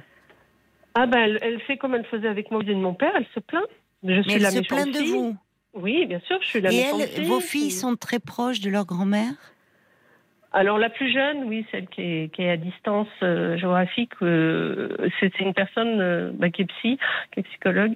Votre deuxième fille? Oui, et elle est, c'est une bonne personne, c'est une personne solaire, c'est une personne bienveillante, c'est une personne euh, gentille, euh, qui a de l'empathie et tout. Donc sa grand-mère, en plus, bon, elles ont des bons souvenirs de leur enfance euh, avec leurs grands-parents quand, euh, quand euh, entre guillemets la vie était meilleure, quoi. Mhm, Oui, oui. et voilà. Et elle est respectueuse, etc. Oui. Voilà. Et comme ma mère doit déformer les choses parce qu'elle détourne, elle ment beaucoup, ma mère aussi. Il faut savoir une chose, c'est qu'elle ment. Mais c'est-à-dire que euh, votre mère, euh, vous, pensez qu'elle se plaint de vous aujourd'hui, de votre attitude De quoi se plaint-elle euh, par rapport à Alors, vous? par- pour vous donner un exemple, euh, le- un des plus récents, Oui. euh, enfin, il y a deux choses quand même importantes, mais notamment le plus récent, c'est que bon, mes parents ont une grande maison à, à- une grande maison qu'elle est avec du terrain, Mhm. et ma mère souhaite vendre ce bien maintenant. Oui. Elle a, voilà. Et, euh, eh ben, elle avait, sans m'en parler, elle a mandaté mes enfants pour s'occuper de vendre la maison. Sans, sans m'en parler. parler. Ah oui, Voilà. c'est c'est Voilà. agressif ça. C'est agressif. Comme si finalement, euh, oui, elle, Bah, elle elle- oui, vous n'avez pas votre place, quoi. Voilà. Alors que en plus, pour euh, pouvoir vendre cette, ce bien, euh, j'ai mon mot à dire. Bah, parce de que toute la façon. part de papa. Bah, bien la part sûr. de papa, donc pour signer. euh, et euh, et donc euh, et donc forcément, on en est venu à, à se disputer avec ma mère parce que je dis Oui. alors une fois de plus parce que c'est pas la première fois que Oui. voilà, je suis pas au courant, notamment quand ma fille euh, s'est séparée, je n'étais pas au courant, tout le monde le savait. Ma mère le savait, Oui, elle c'est me l'avait pas dit. incroyable ça. Il fallait pas me le dire. Ma fille avait Que de non, non. non-dits hein, dans la famille. Voilà. Et, Et, pourquoi puis, il euh, fallait pas vous le dire ah Pourquoi, bah, enfin, pourquoi votre fille euh, ne voulait pas vous en parler Je ne sais toujours pas. Je sais toujours pas. Je sais que je comprends que petit à petit elle ne m'aime pas. Alors je lui avais écrit. Hein, ne vous aime Vous pensez qu'elle ne vous aime pas? Écoutez, une fois j'ai surpris, un, enfin surpris. Elle a envoyé un, un message, un texto à sa sœur, Oui. et elle s'est trompée. C'est moi qui l'ai reçu. Et en fait, en parlant de moi, elle disait ta mère. Elle disait à sa sœur ta mère. Donc en parlant de moi, D'accord. Oui. Elle, je c'est- suis, comme je dis, je suis pas sa mère, je suis la mère de sa sœur, quoi. Euh, donc c'est quand même. Oui, mais euh, c'est dur. même un manque, Un manque d'amour, selon vous un manque, euh, voilà, un manque Plutôt un amour déçu. Bon, Ben, vous savez, je, je crois que c'est plus compliqué que ça. Euh, votre histoire, mais c'est, je, je comprends, euh, je, je comprends euh, combien c'est douloureux pour vous et, et surtout très injuste finalement. injuste et puis je, je comprends pas tout, quoi. Je- Oui. Il Mais manque vous- des données. Voilà, mais parce que tout est très enchevêtré. Oui, ça, exactement. C'est très enchevêtré et, et c'est pour ça que hum, il y a, y a plein de choses qui relèvent de votre relation à votre propre mère. Oui. Qui, euh, euh, ou, ou- ou ce qui est injuste, c'est que finalement vous avez été euh, une fille très présente, finalement très Oui. aimante et, même euh, à- vous- me dites-vous euh, cette mère qui était beaucoup dans la plainte, dans et qui certainement était malheureuse au fond. Hein. Enfin, vous voyez, qui, je sais que vous allez avoir du mal à l'entendre, mais mais vous manquez. On voit un problème de son. Oui, je, moi, je vous entends un peu de loin, mais je vous entends. Euh, c'est- en fait, cette mère euh, était certainement euh, bon. Enfin, elle, elle, elle, elle, elle va pas bien, votre mère, mais elle fait beaucoup de mal. Elle vous a fait Voilà, beaucoup de mal. Euh, Voilà, elle vous a fait beaucoup de mal. Vous avez beaucoup pris euh, sa défense, et puis finalement, il y a eu une prise de conscience à un moment, et la- le décès de votre père, outre le chagrin, tout d'un coup, c'est comme si vous avez ouvert les yeux sur cette relation, et, que finalement, oui, mais alors, il y a quelque chose où, du coup, de, de, de victime, elle en est devenue très diabolisée. Vous voyez, parce que vous êtes dans des, dans des sentiments, comme souvent dans les relations familiales et parents-enfants, très excessifs. Et souvent, quand on est d'autant plus déçu, c'est, ça a été vos premiers mots. Votre mère me déçoit. Oui, Ma mère me déçoit. oui. Euh, plus exactement. Donc, euh, vous êtes prise dans cette relation et c'est très douloureux. Parce Mais que le- oui, Oh, Excusez-moi, le problème c'est qu'elle a, elle a semé du mal tout le long de sa vie. D'ailleurs, mon père disait, euh, cette femme, elle ferait battre des montagnes. Et, et aujourd'hui, je me dis, mais c'est vrai, c'est simplifié, c'est direct, mais c'est vrai. oui. euh, je vais vous dire. Oui, elle, elle, génère comme elle est, comme souvent les gens. Elle, euh, en fait, elle, elle génère du conflit. Elle met les gens en rivalité, en opposition. Voilà, et, mais c'est jamais elle. C'est pas elle, c'est les autres justement. Alors après, quand on se rebelle, parce que moi maintenant, pendant longtemps, hein, j'ai été soumise, j'ai été hmm. dans le sens du, du, du, vent, on va dire, et puis et puis je me posais pas de questions euh, plus jeune. Euh, mais maintenant, euh, enfin maintenant, ça fait quand même pas mal de temps que, puis la vie m'a appris quand même euh, que. donc aujourd'hui, je, je dis, j'appelle un chat un chat, comme on dit, et donc souvent ça la dérange. Donc c'est là où elle, elle déforme les choses et elle, je suis pas la gentille fille. Donc c'est ce qu'elle transmet à mes enfants mais euh, euh, oui, mais il y a autre chose parce que oui, mais vos filles, elles sont adultes aujourd'hui. Il y a quelque chose certainement de leur histoire, de cette séparation. Quand votre fille dit ta mère à, sa sœur, c'est qu'il y a eu quelque chose au moment de la séparation. Ça ne veut pas dire que moi, j'entends pas une absence d'amour. Il y a presque, il y a quelque chose, il y a de l'envie au fond. Il y a quelque chose, euh, peut-être que euh, c'est d'ailleurs euh, aujourd'hui, enfin, les juges aux affaires familiales demandent de moins en moins aux enfants. C'est eux qui décident parce que c'est, ça met toujours l'enfant dans une position infernale d'avoir à choisir avec qui il veut vivre. Oui, euh, c'est comme pas si... séparer les frères et sœurs. Mais oui, enfin, puis c'est comme s'il rejetait l'autre parent. Enfin, mm. c'est très culpabilisant. Il y a quelque chose de plus complexe. Mais moi, je vous inviterai, enfin, à aller euh, parler de votre histoire hein, pour un peu dénouer. Tout est trop mêlé, tout est trop enchevêtré et très douloureux et très en souffrance pour que vous puissiez euh, un peu dénouer, vous apaiser au niveau de cette relation avec votre mère, de façon à pouvoir aussi vous rapprocher de vos filles en ne mettant pas votre mère en tant que personnage central. Parce que il y a votre mère, et, cette relation qui est en souffrance, et vous, vous êtes la mère de vos filles. Et c'est comme si là, elle prenait votre place à vos yeux, auprès de vos enfants. Elle est comme omnipotente dans votre discours. Mais je vais vous... Bah, oui, et c'est certainement plus complexe que cela. Oui, je pense. Vous voyez Mais comme vous êtes très en souffrance dans ce lien-là, euh, quelque part tout est très embrouillé. Et ça, ça complique, euh, ça complique actuellement le lien à votre fille. C'est pas étonnant d'ailleurs, peut-être que votre, c'est, enfin, c'est pas étonnant. Non, c'est pas anodin que votre fille, elle soit devenue psychologue. Non, cette histoire. Elle me l'a dit. Elle me l'a dit. Elle, elle, euh, ça veut dire et que je pense qu'elle peut être en mesure de, de comprendre euh, ce qui est en jeu, même si euh, là, par rapport à sa famille, on n'est pas psychologue, elle est pas, elle est votre fille, elle-même est en difficulté, mais c'est, vous voyez, il y a quelque chose qui est très en souffrance dans ce lien, et malheureusement, oui, ça se répercute aujourd'hui. Euh, vous savez, les relations mère-fille, c'est vraiment les poupées russes, quoi. Vous ouvrez la boîte, et puis à l'intérieur, il y a d'autres poupées, on sort, et tout est très, très, très emmêlé comme ça.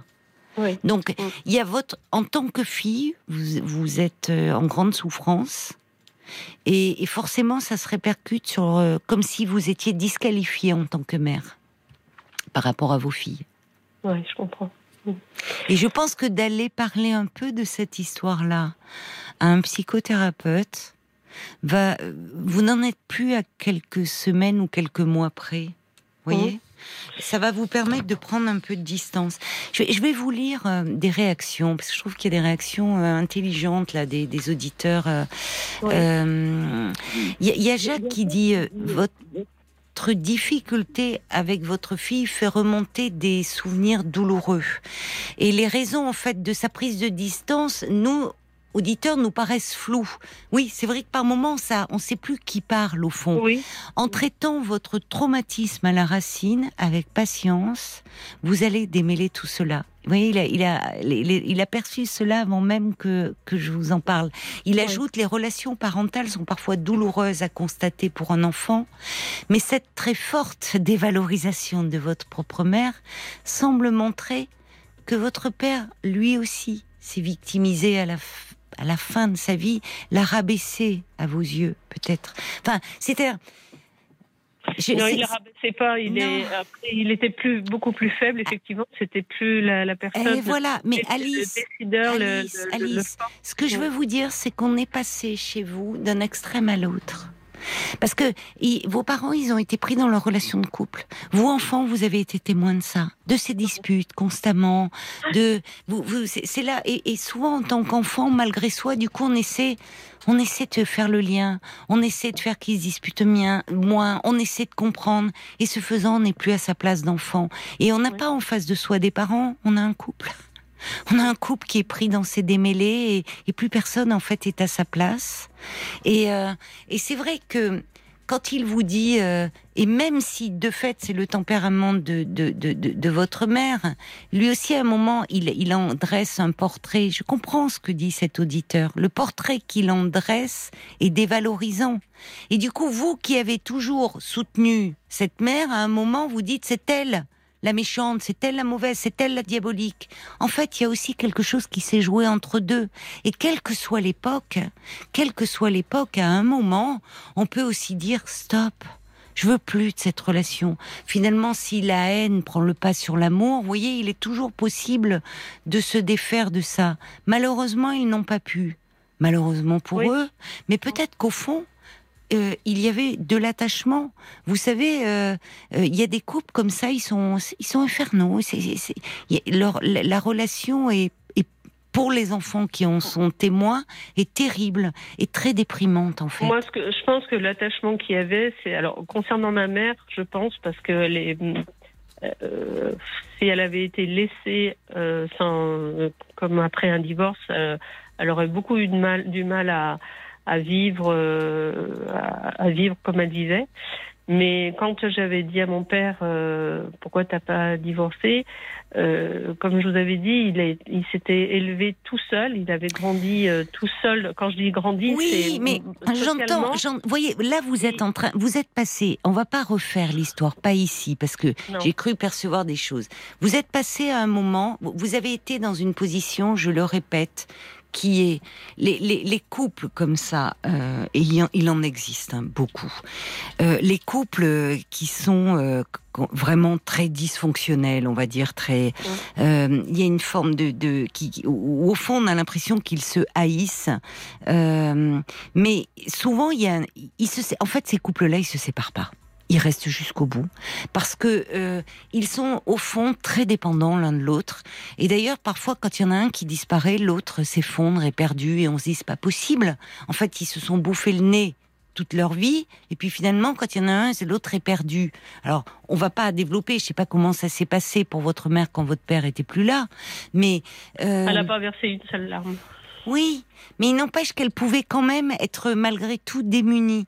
Vous êtes passé, ça, ça met l'enfant en position comme si euh, à un moment il devait faire le lien, et puis à un moment c'est comme s'il devait choisir son camp voyez, euh, comme s'il devait prendre position.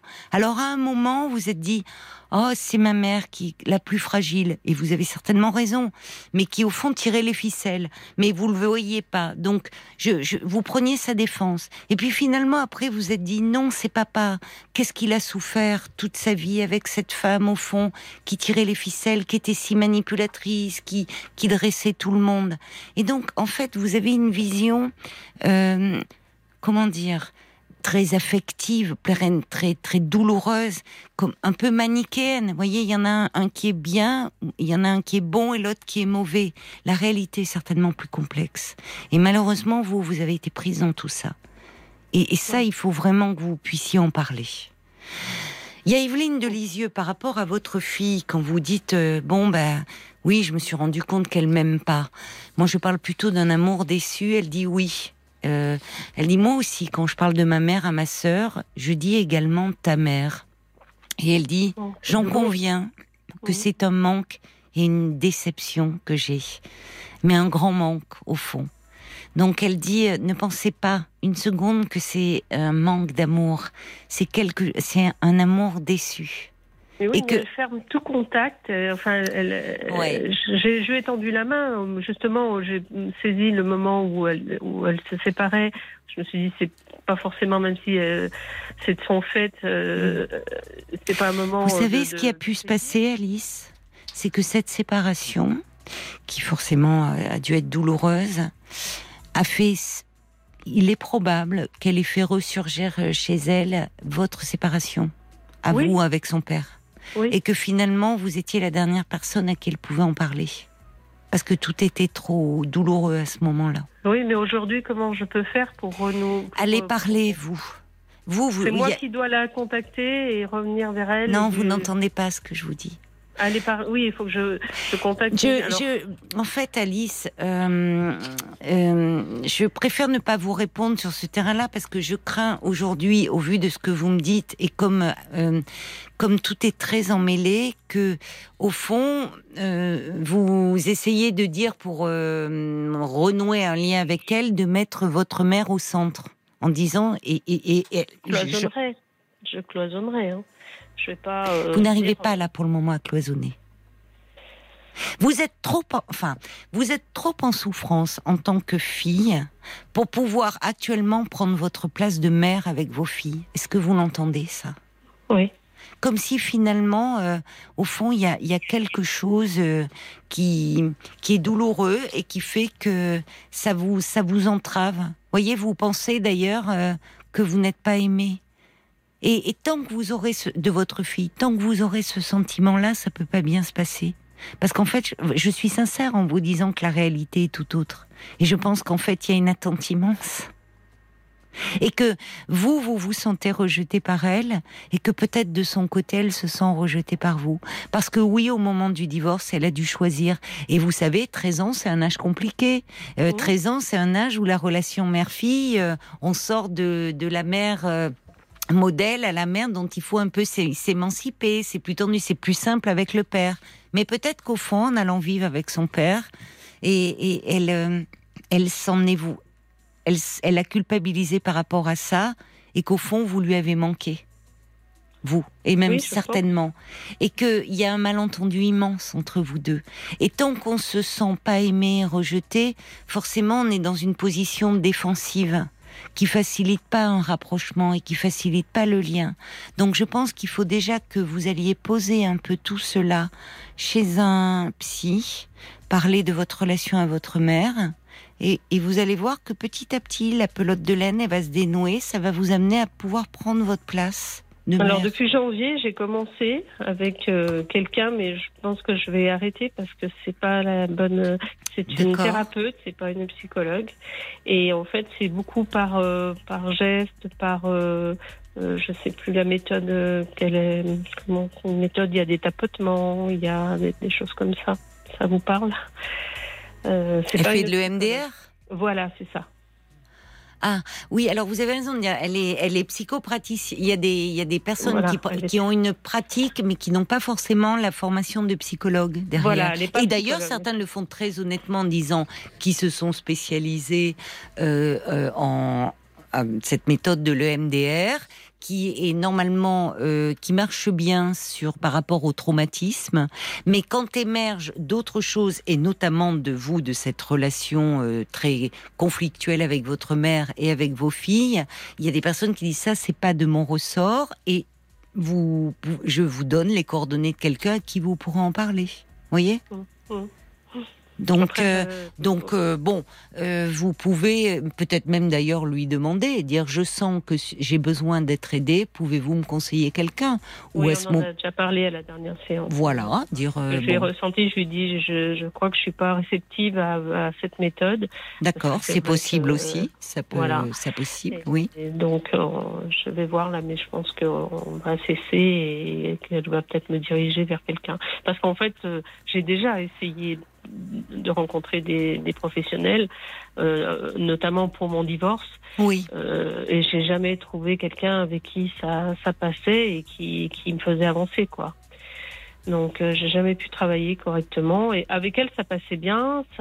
J'ai cru qu'on allait y arriver, enfin que j'allais y arriver et puis euh, et puis non quoi. Donc, euh, je sais pas, c'est moi, c'est... Après, autrefois, parce que ça fait quand même longtemps que je n'ai pas retourné voir de, de psychologue, euh, j'allais en, en maison, euh, en... Comment ça s'appelle? Je ne sais pas, ce que vous voulez me dire, je ne peux pas vous euh, aider. les... Oh, CMP peut-être, en CMP, voilà. Voilà, en, en, CMP, voilà. Donc, c'est peut-être pas les mêmes méthodes tout à Alors, fait. Alors, c'est pas que ce sont pas les mêmes méthodes, c'est que euh, les, les c'est la, la, psychiatrie de secteur et, et, malheureusement il y a beaucoup de, de structures qui ferment aujourd'hui. La psychiatrie est très en souffrance. Il y a une forte demande et, et pas assez. Donc les rendez-vous sont souvent très espacés. Euh, et, et dans, il est préférable de faire un travail régulier et suivi, Mm. Voyez, pour avancer. Voilà, Mm. ça vaut le coup hein, de, de. Vous avez, on sent à quel point vous vous rendez compte? Là, vous n'arrivez plus, enfin, à lâcher. Vous avez beaucoup à dire. Ah oui, oui, oui bien sûr. à Et, dire. et- Et et je vous ai pas trop- parlé de, de, de, de mon frère. hein, Oui, mais, euh, en fait- lié aussi avec Oui, oui, parents. mais justement, vous voyez qu'il y a à dire. Mm. Bon, Bien sûr. Et bien en sûr. fait, vous êtes très emmêlés dans ces liens familiaux là. Il faut que vous preniez, il faut que vous arriviez à trouver une certaine distance pour retrouver un peu d'apaisement. Tout est trop douloureux pour que vous puissiez actuellement renouer avec vos filles. Votre fille, elle fait le boulot, hein, de son côté. Donc ça, c'est plutôt rassurant. Elle est devenue psychologue et vraiment pas par hasard. hein, plus je vous écoute. Parce qu'il Oui. y a des mêlés, il y a beaucoup de non-dits dans cette famille.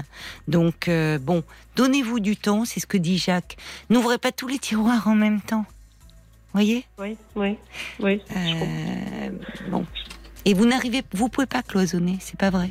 Tout est trop mêlé. sais pas si je dois commencer par le tiroir, le tiroir du haut, le tiroir du bas. euh, Allez, de, euh, euh, je, je veux dire par là, quand vous allez aller parler, vous allez parler de tout, comme vous l'avez fait avec moi là. Tout s'entremêle, tout s'entrechoque. D'accord? Vous êtes allé être face à un professionnel qui va vous éclairer, vous guider, vous faire avancer. Et à un moment, le temps sera venu, vous allez trouver les mots euh, et la façon de vous rapprocher de vos filles. Il n'y a pas urgence. Il n'y a pas urgence. Il faut déjà que vous alliez parler, vous, en tant que fille. Oui, D'accord? Avant de parler en tant que mère. C'est ce que dit Anne, elle dit, bah oui, euh, c'est dur d'arriver à passer outre tout le ressentiment que vous éprouvez pour euh, votre mère. Et donc c'est important de lâcher prise un peu, de vous libérer, d'avoir un espace où vous pouvez en parler tranquillement, vous donner du temps et du recul. D'accord? Très bien. Je vous remercie, Voilà. Caroline. Bon Merci. courage, bon travail Merci. Alice. Au revoir. Merci, bonne soirée, au revoir. Merci, Caroline. Jusqu'à minuit 30, Caroline Dublanche sur RTL. parlons. Jusqu'à minuit 30, Parlons-nous. Caroline Dublanche sur RTL. Bonsoir Virginie Bonsoir. et bienvenue. Merci. Eh bien je vous écoute. Donc euh, voilà, j'étais en train de vous écouter et je me suis dit allez, euh, je suis un peu tracassée euh, en ce moment concernant mon, le plus grand de mes fils.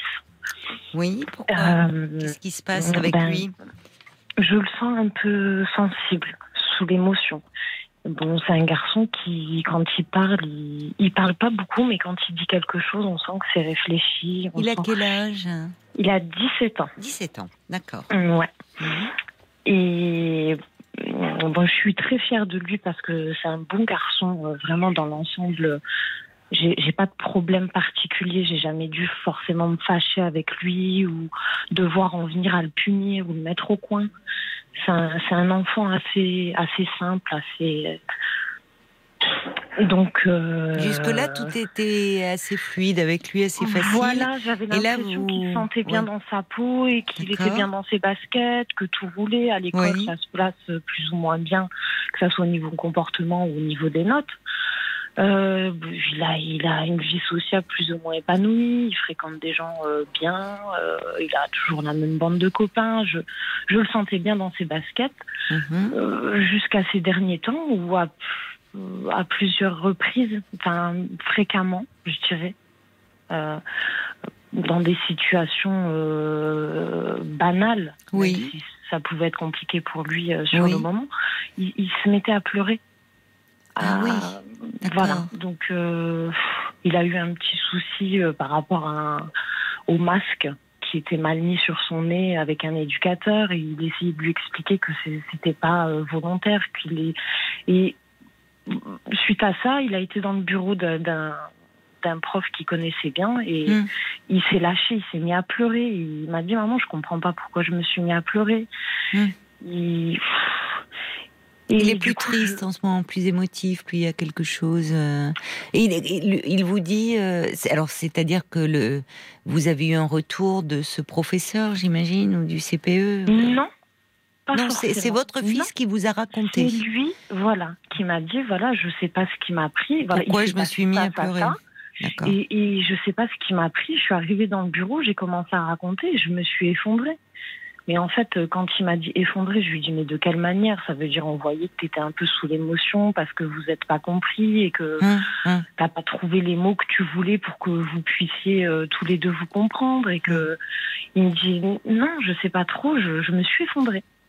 Il, il, a pleuré, quoi. Il était en larmes. Et, et il comprend pas bien pourquoi, ce qui se passait dans sa tête à ce moment-là. Et il comprend pas pourquoi. Voilà, il sait pas ce qui a fait euh, qui a pu déclencher euh, autant de larmes en fait chez lui. Et même lui, en fait, ça je pense que ça l'a perturbé et que c'est pour, c'est pour ça qu'il, a cru bon m'en parler. Mais c'est une fois ou euh, Non, non. Non, vous dites que depuis quelque euh, temps, il est comme ça, à fleur de peau, en fait. Et dernièrement, la semaine dernière, il a subi une petite intervention euh, chirurgicale euh, euh, très très banale, quoi. C'était pas quelque chose de grave. Il a été anesthésié sous anesthésie générale. Mhm. Et, du coup, j'ai parlé avec l'infirmière. Et mhm. quand je lui ai raconté ça, lui-même s'en souvenait. Ils lui ont mis le masque pour le tranquilliser, je pense en fait. Et au moment où ils lui ont mis le masque, il s'est mis à pleurer il s'est mis à pleurer et l'infirmière qui était à côté de, lui, elle a commencé à le caresser un petit peu au niveau de la tête, lui dire t'inquiète pas, oui, le rassurer. Tout, va bien se passer et tout. Et plus elle essayait de le rassurer, et plus il s'effondrait. Et juste au moment où de s'endormir, il s'est mis à rigoler. Oui, mais ça c'est l'effet de l'anesthésie, ça du produit qu'on lui a administré. Oui. Mais oui, mais c'est à deux reprises une histoire avec le masque là. Non, bon là c'était ah euh, bah vraiment banal, c'était un petit souci. Euh, oui, mais enfin, les deux événements que vous me relatez, c'est à chaque fois autour d'une histoire de masque. Non, mais le masque anesthésiant. Ben, j'ai bien compris. Ah, d'accord. Ah. J'ai bien compris, bien sûr. Ah. Oui, oui, oui, j'ai compris, mais c'est toujours un masque. Mais ça a pu être euh, un déclencheur. dans d'autres circonstances. Non, mais enfin, je, je, je, le revois parler avec son tonton euh, de, de, sa, de, sa, de sa chérie avec lequel il est actuellement. Et en fait, ça l'a blessé. Ce que mon frère a pu lui dire, ça l'a blessé et il s'est pas effondré, mais il a eu, il s'est retenu en fait parce. Mais qu'est-ce qu'il a blessé? ben, ce qu'il a pu dire euh, par rapport à sa copine, en fait. Mais qu'est-ce qu'il lui a dit, votre frère? Ben, il lui a dit qu'il le trouvait un peu trop amoureux. Euh, il lui a dit tu en fais un peu trop et mais de quoi il se mêle Ben voilà. Vous lui avez dit à votre frère? Non, mais c'est pas, ben, c'est pas, c'est, ben, c'est un peu bête hein, de la part de votre frère. Pardonnez-moi ben, de vous le dire comme ça. Il a quel âge votre frère? Alors mon frère, il a 28 ans. Il est en 91. Oui, il est encore jeune, mais enfin, euh, enfin, c'est quand même. Il est, enfin jeune. Il approche de la trentaine avec euh, son neveu qui lui a 17 ans et, et qui est amoureux et, qui est. Enfin, c'est curieux d'aller dire je te trouve trop amoureux. Comme si finalement, enfin, peut-être que dans ce que vous décrivez, euh, peut-être que lui, il n'est pas assez amoureux ou que ça lui manque de palette, votre frère, mais bon, qu'il laisse son neveu mhm. tranquille. Et puis peut-être que justement, il y a quelque chose de, autour de la sensibilité de votre fils qui le, qui le gênait. Je comprends que votre fils ait été blessé. Ah, mais c'est clair. Il y a de quoi Ah oui, c'est clair, c'est clair. Ah oui, sur ce point-là, c'est clair. J'espère que vous l'avez engueulé, votre frère. Ben, je l'ai pas engueulé. Ben, vous devriez. Mais je lui dis parce que je suis pas du genre à engueuler. En fait, je pense pas que. Ben, parfois, c'est pas mal. En fait, j'évite le conflit à tout prix. Bah, là, en fait, il a pas. Euh, oui, enfin, à éviter le conflit, on laisse passer parfois des choses. Faut arrêter avec l'idée de conflit. La vie, elle est, elle est, elle est quand même faite aussi à éviter le conflit. On, est un peu dans le non-dit, on ne dit pas les choses, et euh, à un moment, ça peut se dire, dire, écoute, là, franchement, c'était déplacé ta réflexion. Laisse-le tranquille.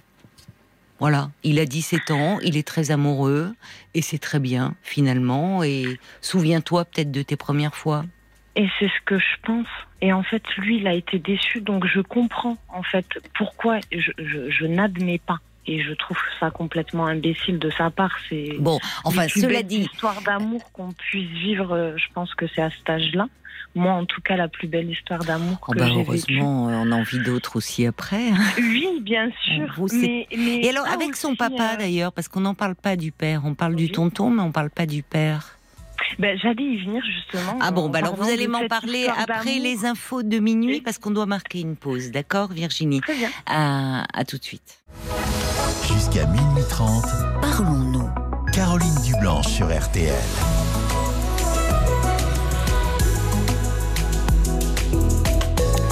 Nous sommes à vos côtés et en direct pendant une demi-heure encore. Alors si vous avez du mal à trouver le sommeil, si vous vous sentez euh, préoccupé, ne restez pas seul. Passez-nous un petit coup de fil au standard euh, de Parlons-nous 09 69 39 10 11. Mais pour le moment, on retrouve Virginie. Virginie, vous êtes toujours là? Oui, je suis là. Alors, on va continuer. Donc, vous êtes préoccupée euh, par rapport à votre fils qui a 17 ans et que vous sentez très à fleur de peau euh, en ce moment. Donc, bon, il a une bande de copains, il est amoureux. Il n'y a pas de, il n'y a pas eu parce que ça peut jouer ça. Il c'est pas son, s'il est toujours euh, avec son amoureuse ou... Oui, toujours. Oui, il n'y a pas eu. Et ça se passe très bien. Ça se passe très bien. D'accord. Bon, ça c'est plutôt rassurant. Oui, un garçon, voilà, il est amoureux, il a des amis, euh, bon. Mais vous le sentez, voilà, un peu plus à fleur de peau. Alors, euh, donc on, en vient à parler de, parce que pour le moment vous m'avez parlé donc euh, de votre frère et son père. Qu'est-ce qu'il en dit lui? Son papa, ben, en fait, il l'a, il l'a, il l'a malheureusement jamais connu. Ah bon? Donc, euh, Pourquoi? bah parce que je suis tombée enceinte, j'étais j'étais jeune. ah oui, euh, d'accord. Vous aviez quel âge? Je suis tombée enceinte à 15 ans et ah j'ai accouché, j'avais 16 ans. Ah, en effet, oui, vous étiez toute jeune. Mais voilà. Et vous, vous n'êtes pas restée, et vous étiez très amoureuse de ce garçon-là? Euh, J'étais, on, on était mutuellement, euh, et c'est pour ça que je disais juste avant qu'on coupe, euh, c'est c'est d'autant plus malheureux ce que mon frère a, a, dit à mon fils, et ça me bah touche d'autant plus parce que je sais à quel point on peut en vivre d'autres. Enfin, je pense ça. Mais je comprends mieux maintenant quand vous dites. Oui. On peut en vivre d'autres, des histoires d'amour, mais j'ai l'impression je sais pas si c'est juste, mais que à cet âge-là, on est, il y a une forme de légèreté en fait, d'insouciance qu'on qu'on a du mal à retrouver et qui manque là en fait ces temps-ci. Et quand je les regarde, je me dis mais c'est tellement beau en fait. Peu importe le temps que ça dure, peu importe, vivez votre histoire et c'est ce que je disais à mon fils. Vous, vous formez un super beau couple et tout, vous, allez, vous avez l'air d'être bien, vous prenez pas la tête. Et en même temps, ça n'a pas été léger pour vous, euh, Alice. Enfin, c'est pas anodin de se retrouver enceinte à 16 ans, euh, de devenir maman quand on est justement une jeune fille éperdument amoureuse, et puis que finalement on se retrouve avec cette immense responsabilité-là, et puis ça met en décalage avec, euh, avec ses, ses, camarades, et puis surtout si vous me dites que ça a été à l'origine de, votre éloignement, puisque vous me dites qu'il qu'est-ce qui s'est passé? Il a, il a pas, il connaît pas son père, me dites-vous? Non, il n'a pas eu la chance de se, de, de, enfin, ils n'ont pas eu la, la chance de, de, se connaître. J'aimerais bien. En fait, aujourd'hui, j'ai, moi, j'ai le sens, j'ai envie qu'ils en arrivent à parce que j'ai j'ai l'impression qu'en fait euh, s'il n'y a pas quelqu'un qui vient et qui aucun des deux veut, veut, faire le pas. Ah parce que vous vous avez des vous êtes euh, vous savez où il est? Euh, À peu près. À peu près. Si je voudrais chercher vraiment, je, je, pourrais, je pense, le trouver. Mais, en fait, voilà. C'est. Parce que là, vous vous dites, vous aimeriez bien qu'il se retrouve, mais c'est pas vous qui avez envie de le retrouver aussi? Non, pas du tout. Je vous jure que non. Non, je vous, jure êtes en non, couple aujourd'hui je suis triste. Non, je, je ne suis plus en couple. Mais pas du tout. En fait, le temps, il est passé. Je sais que c'est pas quelqu'un qui pourrait. Euh, Qu'est-ce qui vous rend triste?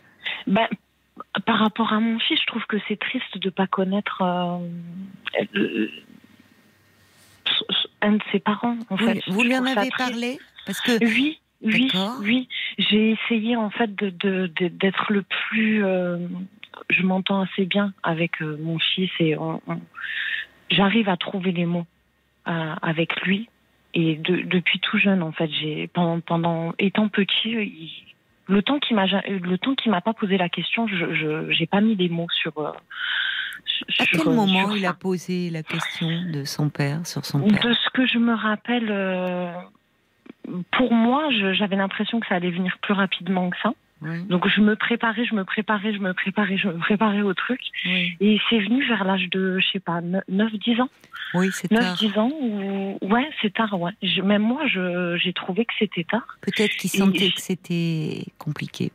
Peut, peut-être. Il n'a pas osé en parler plus tôt. Certainement. Que lui, que lui avez-vous dit? Parce que euh, vous, vous me dites que vous étiez très amoureuse et ce garçon aussi de vous. Et puis finalement, c'est bon, ça peut, c'est compliqué de se retrouver vous maman à cet âge-là. Et puis lui, il avait le même âge que vous ou il était plus âgé Il était un peu plus vieux. Il avait 17, 16, 17 ans.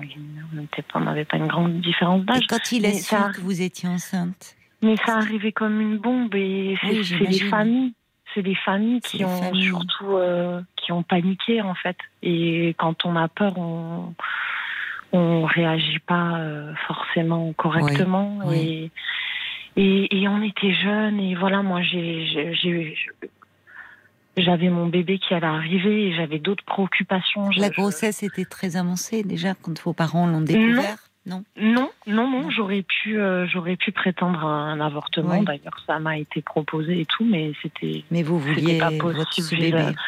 Je, c'est pas que je voulais ce bébé, c'est que je pouvais pas. Euh, hum je pouvais pas faire ce. D'accord.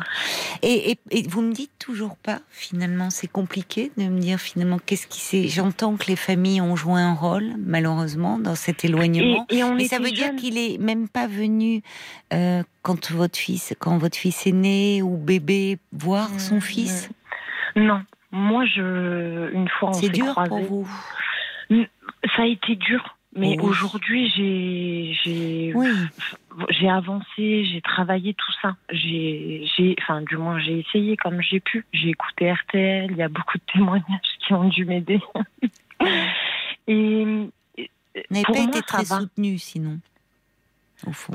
Franchement, je pense que j'ai été euh, soutenue suffisamment pour pouvoir euh, faire que mon fils de 17 mm. ans euh, me paraissent euh, plus ou moins euh, normales.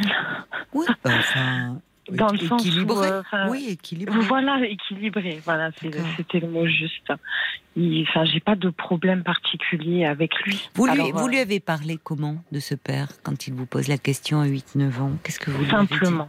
Simplement, quand on était jeune, ben qu'on s'est beaucoup aimé hum. et que la vie, eh ben, parfois, euh,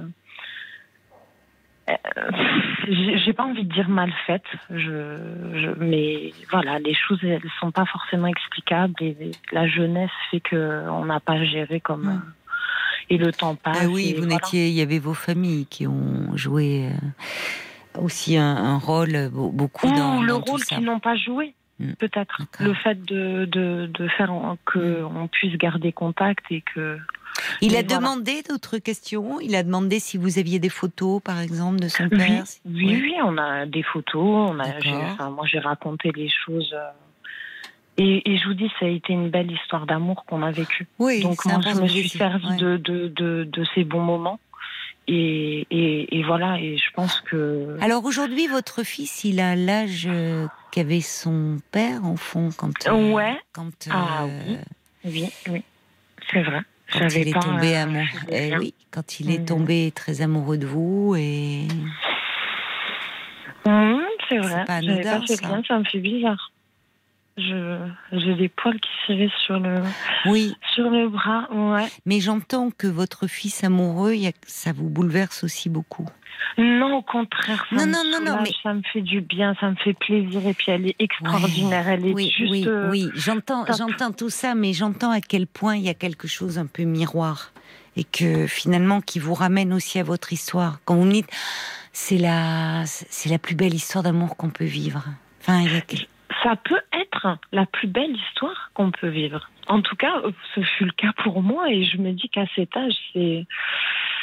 Enfin voilà, je peux à tort ou à raison. La réflexion, de... Mm. la réflexion de votre euh, frère est d'autant plus déplacée, je trouve, dans ce ah, contexte. Parce que votre frère, il était plus jeune, mais il était quand euh, quand vous vous êtes tombée enceinte à 16 ans, vous avez quoi 29, 30, 30 Oui, il était. Vous avez 5 ans d'écart? Ouais, euh, même pas 4 ans. Enfin, il connaît votre histoire connais donc aller dire et à quel point, euh, voyez, aller dire à son neveu aujourd'hui, euh, oh là là, t'es trop amoureux et enfin, c'est agressif. En fait, je, pense que c'est clair, mais je, suis totalement d'accord avec ce que ce que vous êtes en train de dire et je trouve c'est agressif. je trouve ça moche en fait. Eh oui, mais il faut le dire. Mais il faut que je trouve une manière de, de, de lui dire sans qu'on rentre dans un truc euh, compliqué. Pourquoi Parce vous avez que des fois, peur ça du conflit Mais je, non, j'ai pas envie de. de, de... C'est pas que j'ai peur du conflit. Je peux aller au conflit pour. Euh, mais non, mais en fait, vous savez, ce qui est mais des fois, ça sert à rien. J'ai parlé avec mon fils, je lui ai dit ce que je pensais je, je, oui, mais enfin, ça, ne sert pas à rien parce que, euh, vous voyez, je reçois un message de Brigitte qui dit on n'a pas à se mêler de ces choses, c'est très intime, il y a de quoi être blessé et votre fils a besoin de se sentir soutenu.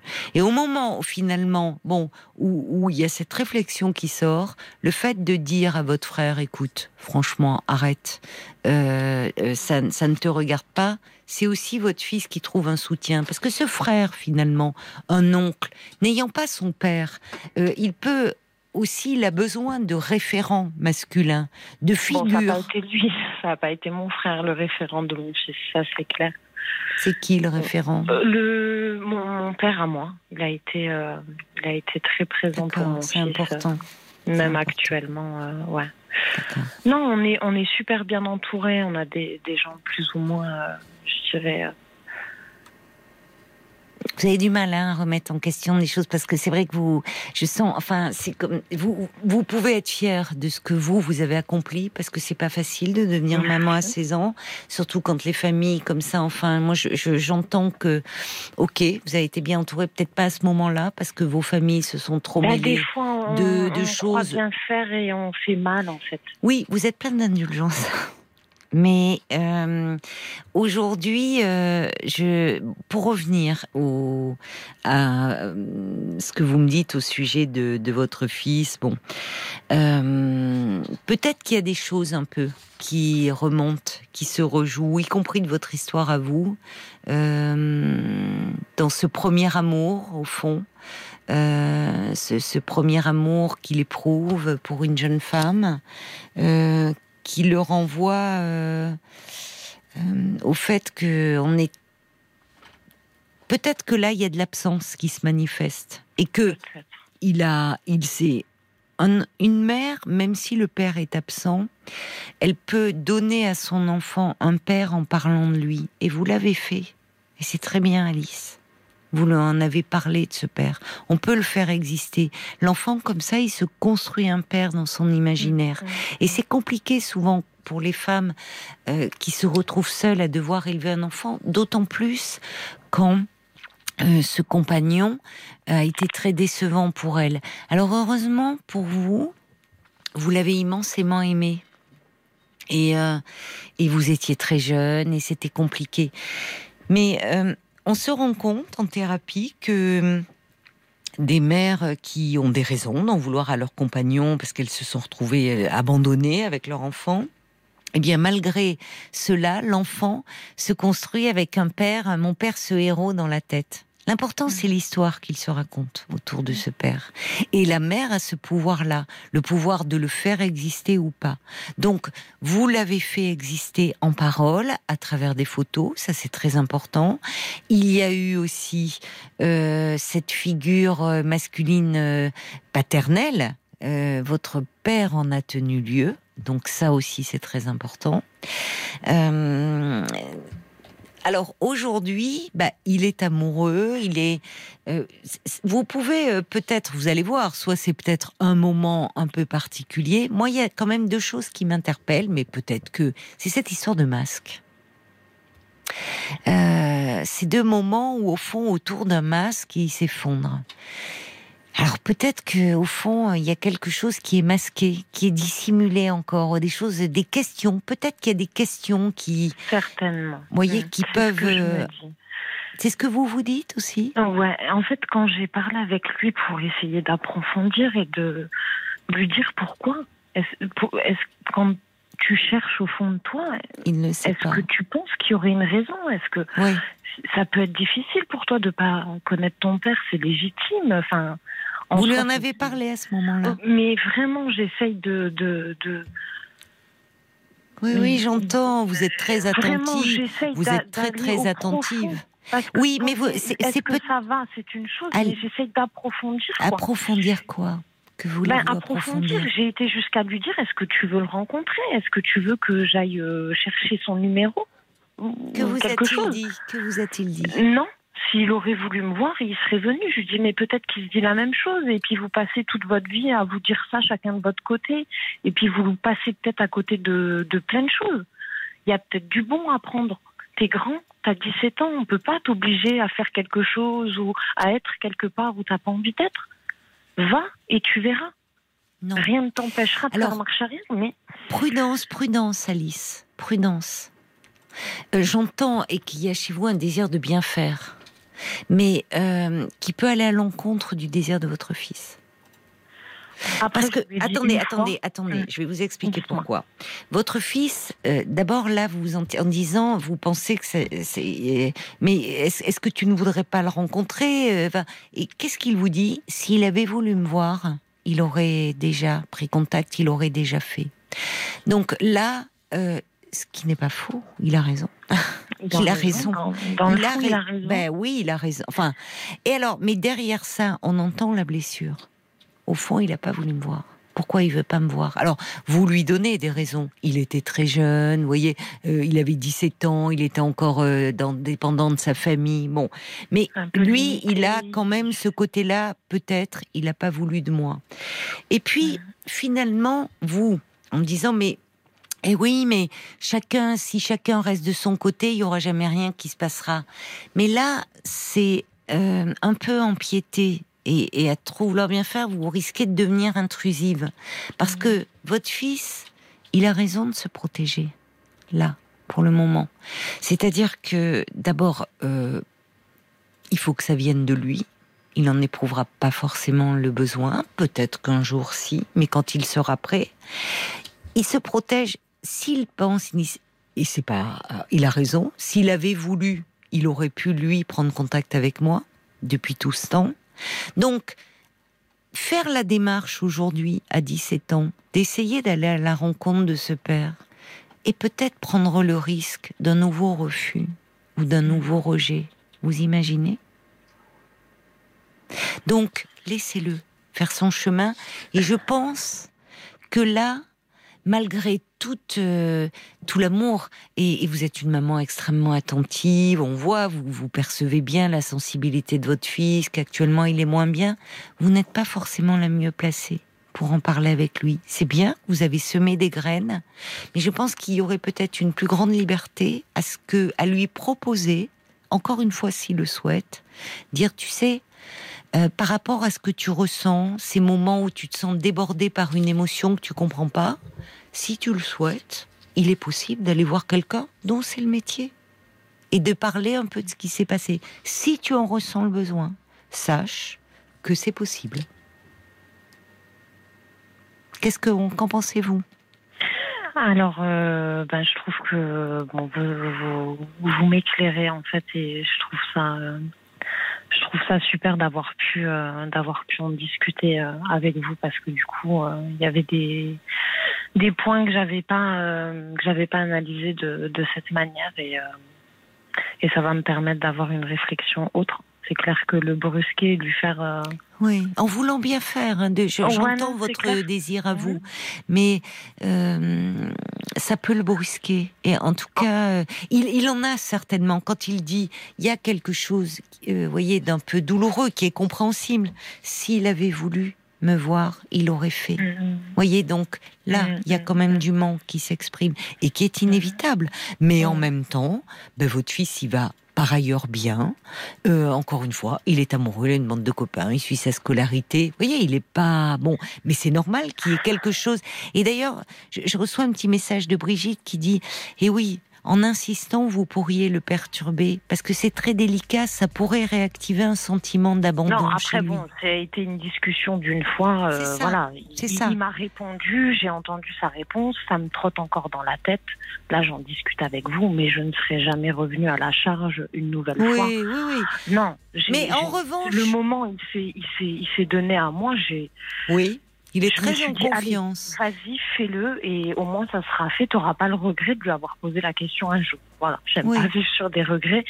Après, à tort ou à raison, hein, je J'essaye de bien non, Non, mais vous avez une belle relation avec votre fils. Il vous parle, il est rentré.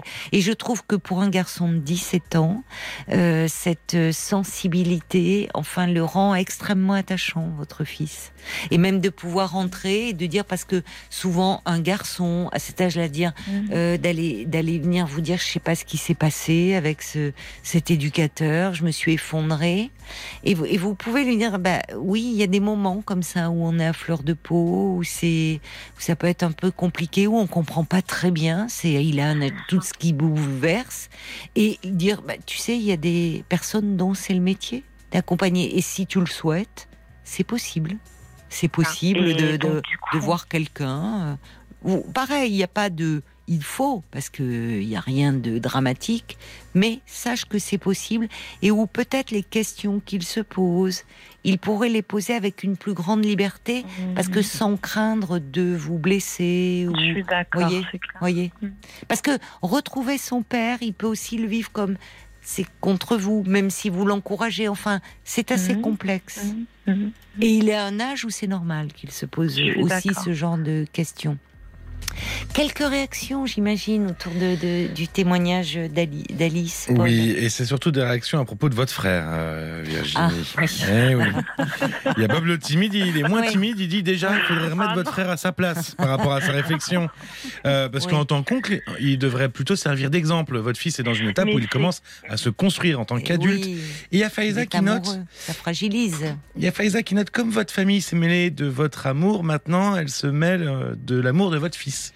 C'est pas faux. Mais c'est pas faux, cet oncle. Alors, il était très jeune à sa décharge, mais il a été intrusif, indélicat. Il n'a pas fait. Il, doit beaucoup aimer son neveu. Mais, euh, alors, comme peut-être lui, il est dans un rapport presque de, de frère avec, euh, vous voyez, dans les, avec votre neveu, plus. Euh, je pense pas. Je pense non pas. Je pense qu'ils sont vraiment. Vous me dites que votre père est le grand enfin votre grand, votre père, qui est le grand-père, a une place de père. On a l'impression que c'est comme deux frères qui se taquineraient, bon, charrieraient, dire arrête. de jeunes, hein, quand on se retrouve tous ben ensemble, euh, on est des connes. Ah, ça c'est clair. Dans les générations. ce que je veux dire, je pense que mon frère, il aime, il aime beaucoup mon frère, mon ça, fils, pardon. Du coup, c'est intéressant. Vous voyez Eh oui, mais c'est inévitable. Vous avez vu C'est inévitable. Oui, oui, j'ai entendu surtout. c'est un peu inévitable. Mais comme le dit Brigitte, en tout cas, il a une mère pleine d'amour et d'attention. Ah, merci, vous êtes vraiment. Bah si, on vous sent. Euh, bah oui, on vous sent très attentive.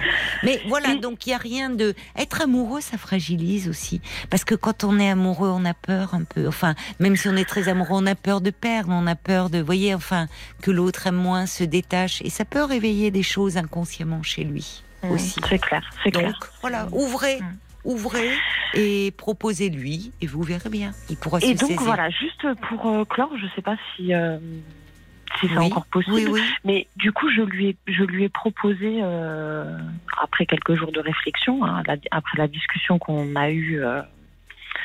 donc où je lui demande s'il veut voir son père et tout. Et je lui dis, je sais pas, est-ce que tu veux faire du yoga Du yoga, de la respiration. Moi, j'ai appris à respirer. Alors, ça paraît bête comme ça à dire, mais j'ose, tant pis. Euh, bah j'ai appris à respirer, ça m'a fait énormément de bien. Mais en fait, oui, on respire mal tous. Souvent, on ne sait pas respirer. C'est vrai que ça apporte une, une détente. Oui, non, mais c'est bien. Oui. Et qu'est-ce qu'il vous a dit Je lui ai proposé ça. Je lui ai proposé. Ben, je lui En fait, dans ma tête, j'ai réfléchi. Je lui ai dit, je peux pas arriver à lui dire, euh, je te propose du yoga comme solution. Donc, je me suis dit, il faut euh, plusieurs solutions et à lui de choisir, de potasser tout ça et de, de choisir. Et ben, il y a un thérapeute qui fait euh, diverses, euh, diverses choses comme euh, de la microkiné, de l'hypnose. Il soigne avec des fleurs de bac. je lui ai donné le site internet. Voilà, je, je, lui ai dit, voilà, il y a, y, a, y a, des choses qui existent. Il faut, il faut aller où ça te parle. Il faut aller chercher ce qui va pas.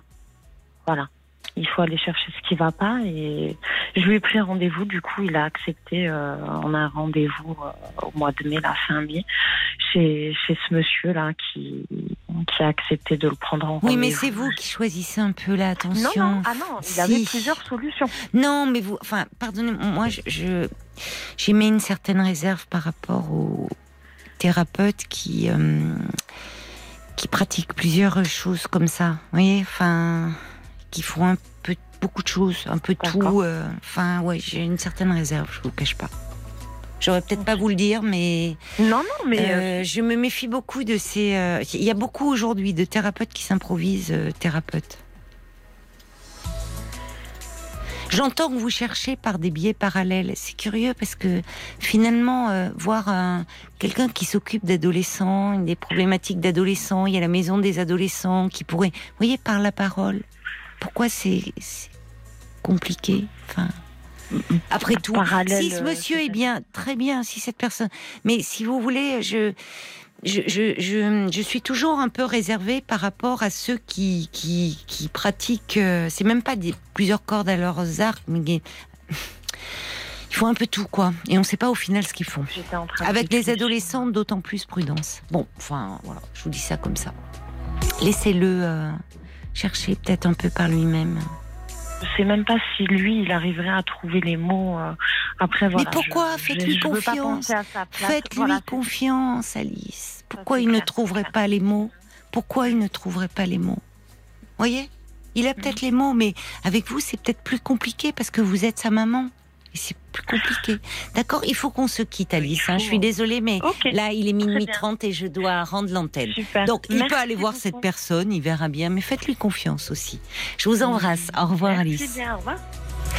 Belle nuit à vous. Voilà, c'est terminé euh, pour euh, ce soir. Ah, j'ai oublié de vous dire, euh, j'ai oublié de vous dire qu'il y aura du foot ce soir. Donc nous serons là, mais à 23 h hein. Voilà, notez bien, 23 h On vous embrasse. Belle nuit.